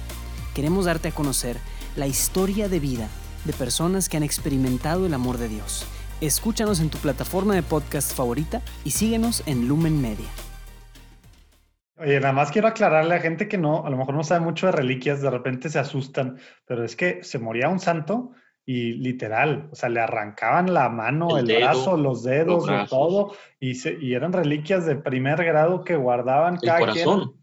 Todo, pues exacto, acá está el brazo y el corazón, o sea, como que suena algo súper bárbaro hoy en día, pero esta devoción... En aquel tiempo era digamos, devoción, eh, pues sí, eh, era la forma en la que se vivía, porque la santidad de estas personas en vida era, era clara y estaban seguros que se habían ido con nuestro Señor, ¿verdad? Y su intercesión y tener estas, entonces, pues digo, a lo mejor suena muy extraño de que como que el corazón y como que el brazo, ¿verdad? Para los que no saben de, estos roles, pero en Europa está plagado de, de, cosas así las iglesias, ¿verdad?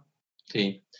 Y entonces, entonces mira, pues todo, todo esto fue encaminando pues a, una, a, un, a un discernimiento, un discernimiento en donde yo pedí, así, o sea, esto, esto, pues a lo mejor es algo, es algo, muy, es algo muy personal que les comparto, pero no, no es que estén mal, no que yo esté mal, es la situación que se dio punto, en donde yo, fue un punto de discernimiento en la oración, en donde dice, ellos, ellos no se adaptan a mí, entonces yo no me adapto a ellos en la vivencia del carisma, y entonces dije, mejor me salvo. Y veo, veo, rescato y conservo el don del sacerdocio.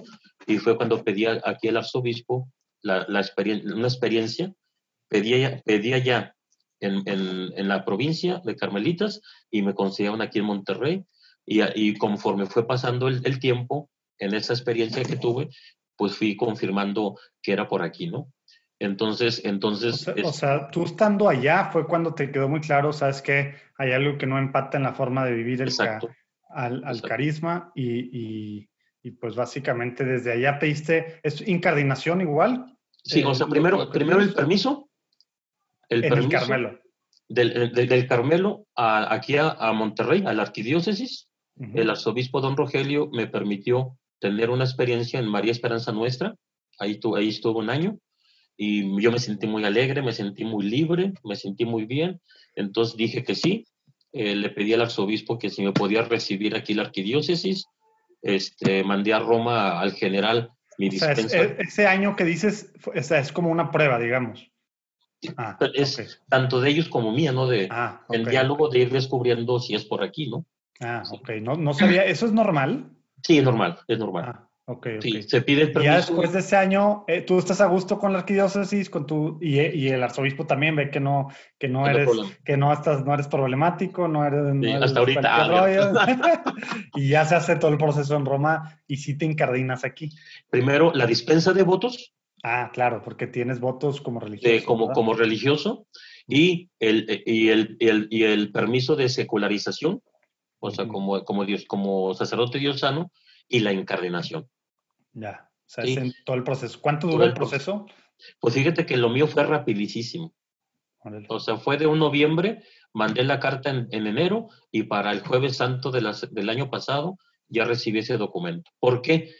Aquí la, aquí la facilidad, que se llama así como, es un término de latín, así como, como puro o como natural, es cuando tú pides tu dispensa de votos y va una carta acompañada por el arzobispo de una diócesis que te recibe, naturalmente se da ese, esa, esa, ah. esa transición se da.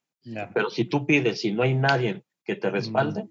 es cuando empieza a, detener, empieza a detenerte el proceso, mm. ¿no? Hasta que no haya, que haya, o sea, para que no haya como, como, como sacerdotes este, volando, volando que estén hacia el aire nada más, ¿no? Entonces, por eso mismo, ah, y como don Rogelio mandó una carta diciendo al general que me recibía, entonces fue así como algo natural. Y fue, fue en Semana Santa, el jueves, que recibí eso. Y para el mes. estás hablando de Semana Santa 2020. Del, del 19. Digo, 19, perdón. Sí, del, año, pasado. Ajá. El año pasado. Y para mayo me encardiné en la arquidiócesis, ya como diocesano y todo, todo en regla. Y pues ahora este, me dieron la parroquia ya en, en Marín, Nuevo León, en Marín, y, este, y para el diciembre, pues el arzobispo me pide que si me, que si me podía encargar de la, de la Vicaría de la Vida Consagrada como vicario episcopal para la vida consagrada y los institutos de vida apostólica, que a partir del primero de enero de este año, ahora soy, aparte de párroco de aquí, de la parroquia Nuestra Señora del Carmen, aquí en la de San Jerónimo, también vicario episcopal para la vida consagrada. Oye, antes de llegar a eso, padre, ¿cómo es, digo, tú, pues, de esta vida digamos, en la que había mucha orden, mucha disciplina, como tú dijiste, ¿cómo fue regresar y más a Marín? O sea, los que no entienden, Marín es un pueblo en Nuevo León, eh, no, pues estabas muy solo, me imagino, ¿verdad? No, no, vivías, en, no vivías en comunidad, ¿verdad? estabas tú en una iglesia, eh, pues me imagino ahí rascándose con tus pueblo? Niñas, ¿verdad? Tal cual en un pueblitito en, en, Nuevo León, en el norte de México, ¿verdad? Eh, ¿Cómo fue este cambio, digo, mentalmente y aparte después de tu noche oscura, ¿cómo, cómo, cómo viviste esa parte ahorita que nos platiques ya después en la nueva encomienda que tienes con el Señor? Pues ahí, ahí, ahí aprendí, aprendí a ser este párroco, ¿no? Con, con, con, con, gente, con un pueblo de tradiciones, de tradiciones. Este, fíjate que la única parroquia de la arquidiócesis de Marín, la parroquia, perdón, tiene tres municipios, es la única parroquia que tiene tres municipios, que es Marín, Higueras y Doctor González. Mm. ¿sí? Entonces, pues eh, te metes a un lugar completamente distinto al urbano de aquí, completamente distinto. y, la parte de la violencia ahí no ha estado gacha? Ahorita no. en ese momento no, gracias a Dios. En, en, su, tiempo sí. Porque está camino a, es uno de los caminos ahí de, la droga para para Miguel Alemán. Sí, porque de ahí de Marina a Roma, Texas, que está ahí, que es la, es la parte frontera más cercana, está una hora y cuarto, de ahí de ah, Marina. De Marina. Sí, entonces, entonces este, es una vida por ejemplo, de mucha gente mayor, mucha gente, como dicen allá, pasaportada, o sea, que viven en Houston y viven acá en Marín, en Marín o Higueras o, o en González, ¿no? Entonces que vienen temporadas acá y luego se regresan, van, vienen, muchas casas solas, mucha gente mayor. No hay jóvenes. Jóvenes, muy, sí hay, pero los que hay, desde las 5 de la mañana se van a estudiar, llegan a las 6 de la tarde, hacen tareas, se duermen y al día siguiente, o sea, proyectos de, de pastoral juvenil, grupos juveniles entre semana, nada. ¿Y tú crees que los fines de semana quieran tener actividades cuando quieren descansar, levantarse tarde, este, no ir a la iglesia, ver a la novia o salir ahí. Entonces sí, son, son temas muy difíciles, que tiene que ser un impacto ahí para que lo mismo, por ejemplo, en Semana Santa, en verano, se acercan un poquito más en diciembre, que están un poquito más libres, pero en la, vida ordinaria es muy difícil ver un joven, muy difícil. Wow. Por la realidad misma, ¿no? Y, luego, a ver, digo, dijiste un título muy largo, pero al final es encargado de la vida religiosa eh, el señor arzobispo don Rogelio, que también ya tuvimos aquí platicando en Católico, eh, te hizo el encargado de la vida religiosa en la arquidiócesis. Vida consagrada. Vida consagrada. ¿Y cómo, cómo es eso? O sea, tú dejaste de ser religioso y, ahora eres el encargado de la... ¿No, está, medio, ¿no está medio raro? sí, rarísimo, rarísimo. Yo, oye, yo, yo huyendo de la vida consagrada, y luego me, y luego me, me, ponen responsable de la vida, de toda la vida consagrada aquí en la arquidiócesis. Y, a ver, ¿cómo, digo? El señor arzobispo sabemos que, que, es una persona, aparte muy trabajadora, es, muy, es un pastor y, es, muy, muy, sabio y realmente es una bendición, estamos muy contentos, y más en México que ahorita es el presidente de los obispos, ¿verdad? Pero, pero pero cómo, o sea, cómo, platícanos cómo fue esa platicada en la que te dijo, ¿sabes qué? Tú que vienes regresando, que estás allá en un pueblito que ahora que quiero que ahora regreses, pero siendo diosano estés a cargo todos estos. Mira, mira, la, la como, como el, el, perfil que, que enmarca un vicario episcopal es, dice, si es posible que conozca la vida consagrada, mejor. O sea, como uno de los perfiles para que, para que verdaderamente haga esta función de vicario episcopal. Por ahí, por ahí me comentaron, me comentó el, este, quien, me, quien me dijo de este servicio, de que en la primera entrevista que tuve con Rogelio me dijo, ya tengo sucesor para la vida consagrada. Sí, o sea, del momento que, que, me entrevistó, que me entrevistó y que platiqué con él, dice, pero todo a su tiempo, así como él maneja. O sea, dices la primera entrevista cuando estabas tú viendo para venirte apenas a encardinar? Cuando, cuando, ya tuve la experiencia, cuando ya tuve la experiencia, te acompaña un obispo auxiliar, y al menos a mí, y cuando ya la decisión, ya hablas directamente con él. ¿sí? Mm. Entonces, en ese momento fue cuando ya así como que dijo, ah, ya sé, para, este, dónde, porque ya el anterior vicario pues, ya lleva como unos 23 años, ¿no?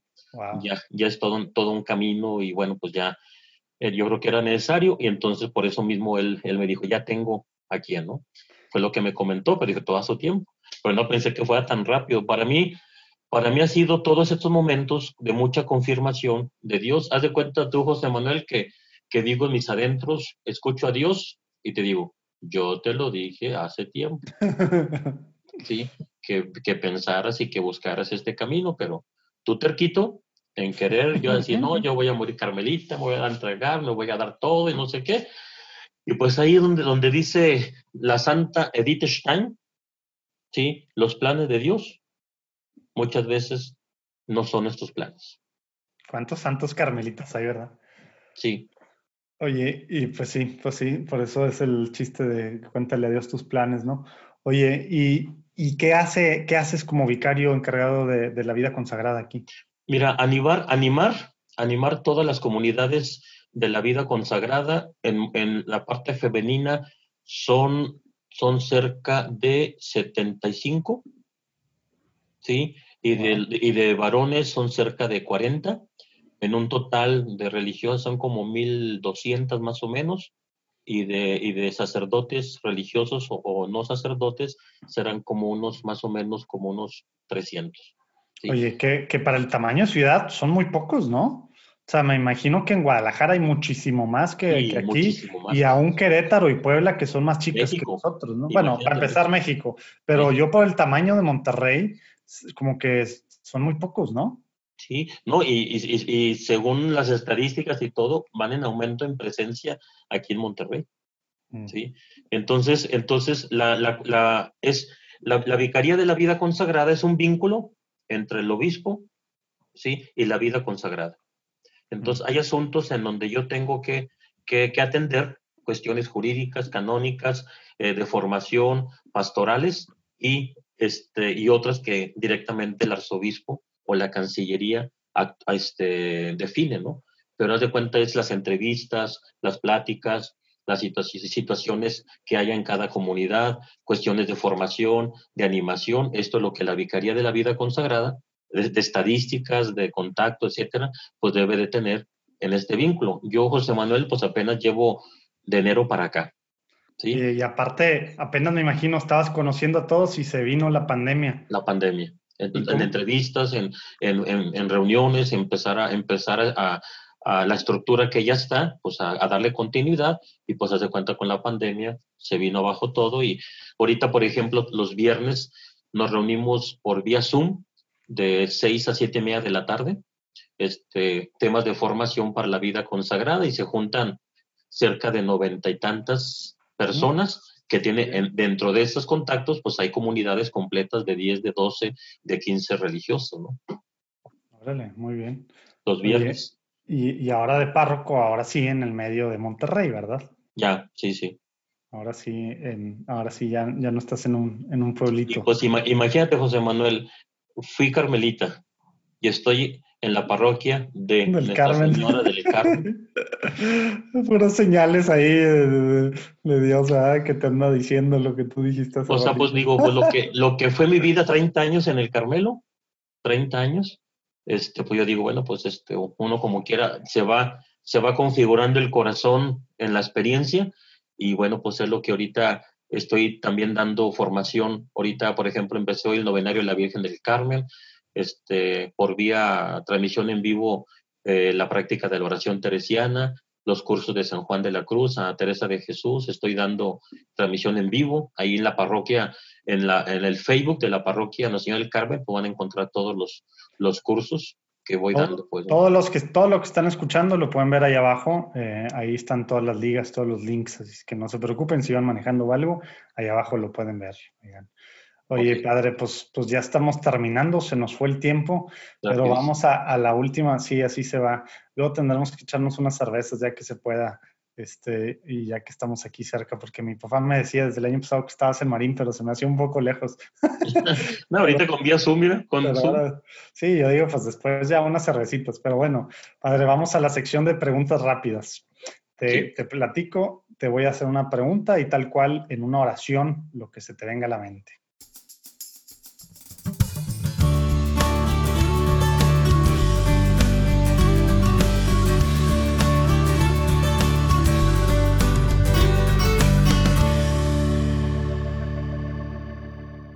¿Te acuerdas de la primera vez que tuviste una experiencia espiritual? ¿Cuántos años tenías y qué fue concretamente, padre? Em, a los 16 años, 16, bueno, eso, de la comunión para mí es una experiencia espiritual, ¿no? Lo que ah, yo te decía. Sí, sí, sí, Y a los 16 años, como estaba en este ambiente de la renovación carismática, este, yo recuerdo que estaba en mi cuarto haciendo oración y estaba metido, metido haciendo oración y de repente sentí unas manos, unas manos en mi cabeza y dije, es Jesús y volteé y ya no sentí nada. Dije, pero, pero eso fue una experiencia, pues que ahorita, por ejemplo, al, al hacer la conciencia, pues siento aquí como, como el Señor me tocó aquí, ¿no? Aquí está, fue algo muy, muy gráfico eso, ¿no? Aparte de otras que he tenido, pues, que el Dios me ha concedido, pues, esa gracia. Oye, creo que esta va a estar muy fácil, pero, pero algún santo favorito, santo patrono.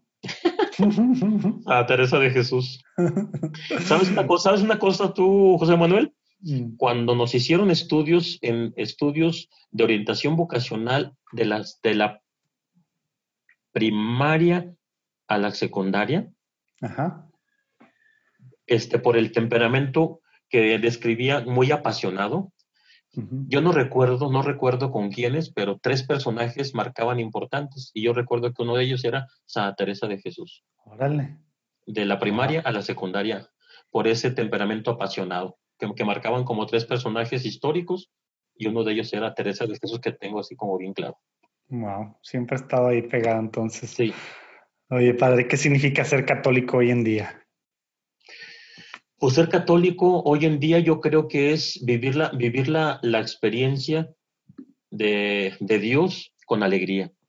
O sea, yo digo, yo digo que este, cuando hay una experiencia de Él, cuando nos sentimos amados, vivimos la plenitud y la alegría. Esto, esto lo confirmo más ahora tú, José Manuel. Yo no me permitía ser feliz y dentro de, la, de mis decisiones, este, yo, yo, le dije a Dios, ¿qué no puedo ser yo feliz en esta vida? Y me dijo, sí, sí puede serlo. Y ahora te puedo decir que soy feliz como, como cristiano católico y que vale la pena vivir en la iglesia desde esta frontera, desde esta trinchera, desde todas las trincheras vale la pena ser católico. Pero vivirlo con alegría y con convicción, no, no, con, no con compromiso ni con, no con compromiso o como tengo que serlo, sino yo creo que ahí nace la opción de vida de ser cristiano católico, pero desde el corazón. ¿no? Padrísimo, así como el ejemplo del vicario te impactó a ti de joven, pues, pues sí, esa alegría impacta aparte, sí. ¿no? Para uno y para los demás. Oye, padre, ¿tienes alguna oración que te guste orar, rezar seguido, que nos puedas compartir? Fíjate que me, me gusta mucho, me gusta mucho este, lo, que, lo, que dice, lo que dice San Pablo, que, que, que, que, mi basta te gracia, te, te baste. ¿Sí? Que, tu, que mi gracia te baste porque en la debilidad se manifiesta mi fuerza. Eso para mí, esa, esa súplica de Pablo, es que me está pinchando, es que, que, Pablo, que te baste mi gracia. Es que el pecado me está, Pablo, que te baste mi gracia. Es que mira, tres veces le dice, que te baste mi gracia. Y eso para mí, porque soy, soy un pecador, soy un pecador limitado, frágil, pero con la gracia de Dios, con la gracia, ¿no? Y otra, otra que me, que me, que me identifica y que me, que me ha, que me ha conformado mucho es nada te turbe, nada te espante, todo se pasa, Dios no ah. se muda, la paciencia todo lo alcanza, quien a Dios tiene nada le falta, solo Dios basta. Y en el momento de dificultad me viene así, Dios no se muda. ¿Sí? Ahora para los, que no, para los que no saben, diles quién le escribió. Santa Teresa de Jesús. ¿Sí? O sea, fíjate, esa parte, esa parte de José Manuel de decir, todo pasa, todo se pasa. Dios no se muda, solo Dios basta. Eso como que en momentos de crisis, en momentos de dificultad que viví, eso como que me daba así, espérate, espérate, espérate. Entonces todo se pasa, todo se pasa. Y sí, todo se pasa. Órale. Wow, padrísimo. Oye, ¿algún tip práctico que nos puedas dar para, pues para que podamos hacer, digamos, diariamente, si queremos ser santos? ¿Qué tenemos que empezar a hacer hoy y hacer mañana y hacer pasado mañana Orar. para seguir en este caminito? Orar. Orar. Ándale. Pero no es como dice Teresa, de dientes para afuera, sino, dice Teresa, palabras que salgan de tu corazón. Mm. O sea, no con oraciones compuestas, ¿sí? O sea, una cosa es rezar, otra cosa es orar. Y el orar, el orar va al encuentro, a la relación con Él, ¿sí? Entonces, esto, esto es muy importante, el, el, orar, porque es lo que te mantiene.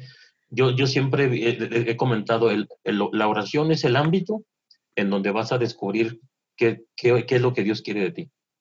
¿sí? Uh -huh. por, donde, por donde Dios te va, te va llevando, la oración. Sin la oración, imagínate, no tenemos la brújula, no teníamos brújula para poder saber el camino y por eso la oración y Teresa insiste muchísimo, no dejen la oración, no la dejen.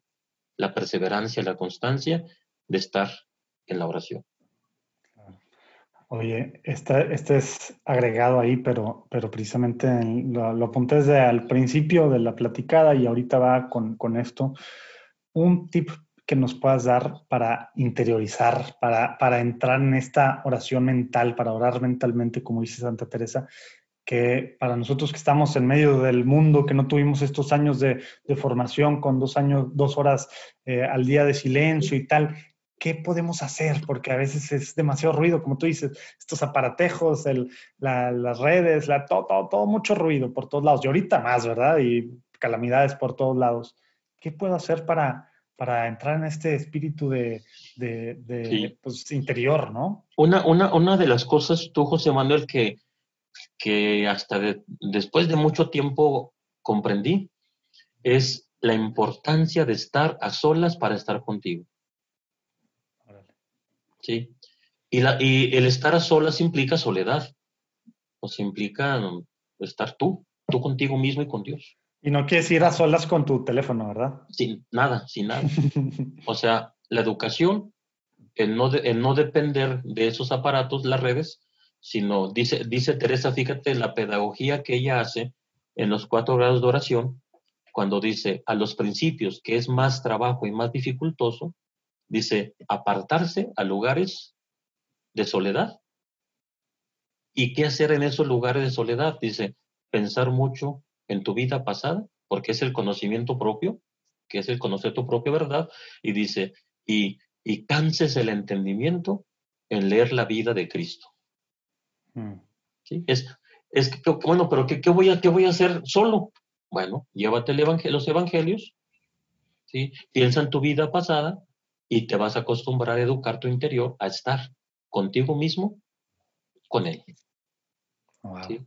Entonces, esa, esa, esa parte yo la fui comprendiendo. Por ejemplo, yo digo, una cosa es ser solitario y otra cosa es estar en soledad. Y la soledad es sonora, como dice Juan de la Cruz. Es una soledad sonora, es una soledad que, que fortalece, que, que recrea el interior. Entonces es, yo he disfrutado de un tiempo para acá en la soledad de mi cuarto, de este, este, este es mi cuarto, ¿sí? que eso es tu propio espacio, es, es, para, para estar contigo mismo, ¿no? Y no tener, no tener miedo de estar contigo mismo, porque en definitiva es también encontrarte con Él, con Dios.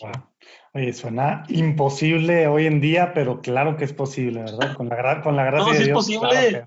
Es posible pues no nos desanimemos, porque, porque yo sí me desanimo a veces. Los que están escuchando no se desanimen.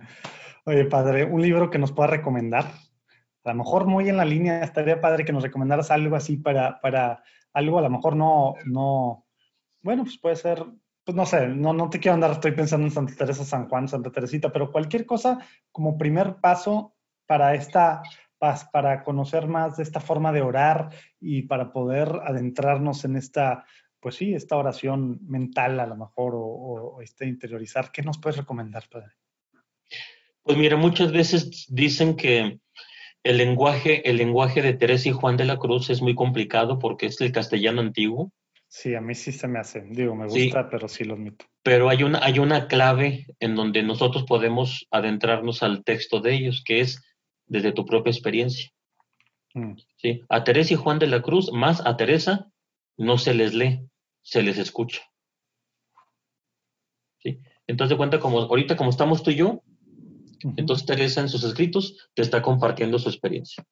Mm. Y la mejor manera de leer a Teresa es escucharla. Recuerda que es mujer. ¿Tiene, tú eres casado, ¿no, José Manuel? Sí. Sí. ¿Cuánto hay que escuchar a la mujer? Pues, suficiente. ya, no, no, sé ni qué decir. ¿Qué dices? Que no, vaya a decir algo que lo escuche. Me queda así mejor. que ¿Cuál es la respuesta correcta? Porque me dice, me dice un amigo que se llama Julio y dice, Tocayo, te agradezco por cuando, cuando escucho a su mujer en, dirección espiritual, dice, te agradezco mucho, Tocayo, porque ya me quitaste cuatro mil palabras que tengo que escuchar hoy. Entonces, Teresa es mujer. Es mujer y habla y comparte la experiencia. Entonces, ¿qué es lo que pasa? Desde tu experiencia, viendo, escuchándola en su experiencia, va a haber un clic. ¿Sí? Cuando yo estaba en Ávila, tú, José Manuel, la primera vez, me dormí hasta las 5 de la mañana. Leyéndola, ¿qué está diciendo? Leyéndola, leyéndola. Hace cuenta, escuchándola, escuchando. ¿Qué está disiendo esta mujer? Muchas qué, ¿qué, es lo que recomiendas leer de ella para empezar? Pues empieza el libro de la vida. Mm. El libro de la vida, que es la autobiografía, ¿sí? Y luego el castillo interior, que son así como las dos en donde nos podemos ver reflejado, porque Camino y Fundaciones es más formativo, que también ayuda mucho, ¿no? Para la vida propia, pero así como para identificarte, puede ser vida, libro de la vida, y el, castillo, la morada del castillo interior, ¿no? ¿Sí? Así como de entrada, de entrada, ¿no? Muy bien. Oye, padre, ¿alguna cosa por la que quisieras que intercediéramos nosotros en Platicando Católico y todos los que nos están escuchando? ¿Que intercedieran? Sí, ¿alguna intención particular que, quieres que agreguemos en nuestra oración personal? Pues mira, yo creo, yo creo, José Manuel, que al principio de la pandemia, cuando no teníamos conocidos, como que éramos muy indiferentes a esta situación. Y ahorita que están apareciendo conocidos, pues sí, estamos, yo estoy, estamos viviendo así como como que el más cuidado y todo. Yo creo que hay muchos enfermos, hay mucha, hay mucha, este, una situación caótica dentro de los hospitales en, en, todo el mundo y yo creo que es una intención, una intención constante, ¿no? Que cese la pandemia y que, y que se busquen los medios para que haya, haya esa, pues más, más cuestiones eficaces y más para la gente pobre, ¿no? Que no tiene, que no tiene estos medios, medios adecuados, que no se les reciben. Ya ves que ha habido varias personas que han muerto hasta en la calle que no se les atiende en los hospitales y entonces, o sea, que no colapse, que no colapse esto y que y yo creo que es una intención constante que estamos a nivel mundial, sí, esta, esta importancia de la, de la, de la que cese esta pandemia y yo creo que es una intención que todos como católicos tenemos en el corazón, ¿no? De orar unos por otros y cuidarnos los unos a los otros. Aparte. Muy bien, pues muchísimas gracias, Padre, por, por tu tiempo, por la platicada. Aprendimos mucho y, bueno, pues padrísimo lo que estás haciendo. Ojalá pedimos para que el Señor te use pues acá con la vida consagrada en Monterrey y todos los cursos, talleres y todo lo que estás haciendo ahorita en, ahorita en línea y, y, pues tan pronto esto se abra pues ya en físico, ¿verdad? Eh, lo que sí, no vamos a dejar que te nos vayas, como es costumbre, sin que nos recomiendes a dos personas de cualquier parte del mundo con los que podamos, así como contigo, platicar eh, de lo que están haciendo desde su trinchera para extender el reino de Dios en la tierra. ¿Quién se te ocurre? Hombres, mujeres, de todo el mundo, de cualquier parte. Fíjate, que hay uno, hay uno que recomiendo el padre Raimundo, que es este así como uno, un, padre también que está encardinado, aquí es la arquidiócesis, pero es un padre muy alegre, muy alegre y, vive esa alegría con los jóvenes, con los jóvenes, ¿no? el padre Raimundo, que, que, precisamente es el párroco de Marín, donde, está, donde, donde estaba yo ah. y donde él, donde él, donde él ahora, ahora está, ¿no? Mm. Y, este, y, yo creo que también quien lleva, yo no sé si ya, ya entrevistaste a, a Monseñor Juan Armando Pérez Talamantes. Talamantes, no, sabes que no, no, no. Bueno, también, también este. Con los jóvenes de la SEM, ¿verdad? Con los jóvenes, exacto. Con los jóvenes y un, un, obispo, a mí me acompañó en este proceso de encarnación muy espiritual, ama Teresa de Jesús, a los jóvenes, este, es encargado de los jóvenes y, y tiene un papel bonito aquí en la arquidiócesis. Al menos estoy contento con los obispos, con Rogelio y los cuatro obispos, mis respetos. Mis respetos son unos hermanazos y pastores muy buenos, siempre disponibles y cercanos con nosotros, ¿no? Pero así como, así que de recomendación, así de primera instancia, pues yo te recomiendo estos dos. Órale, padrísimo. Pues muchísimas gracias, Padre. Gracias a todos los que escucharon. Dios te bendiga, Dios los bendiga. Ah, lo que sí, pues tú eres Padre, nos puedes, nos puedes dar la bendición para, para claro despedirnos. Que sí. Claro que sí, el Señor está con ustedes. La bendición de Dios Todopoderoso, Padre, Hijo y Espíritu Santo, descienda sobre ustedes y les acompañe siempre. Amén. Amén. Excelente, muchas gracias, Padre. Muchas gracias a todos. Nos vemos el próximo lunes. Dios los bendiga.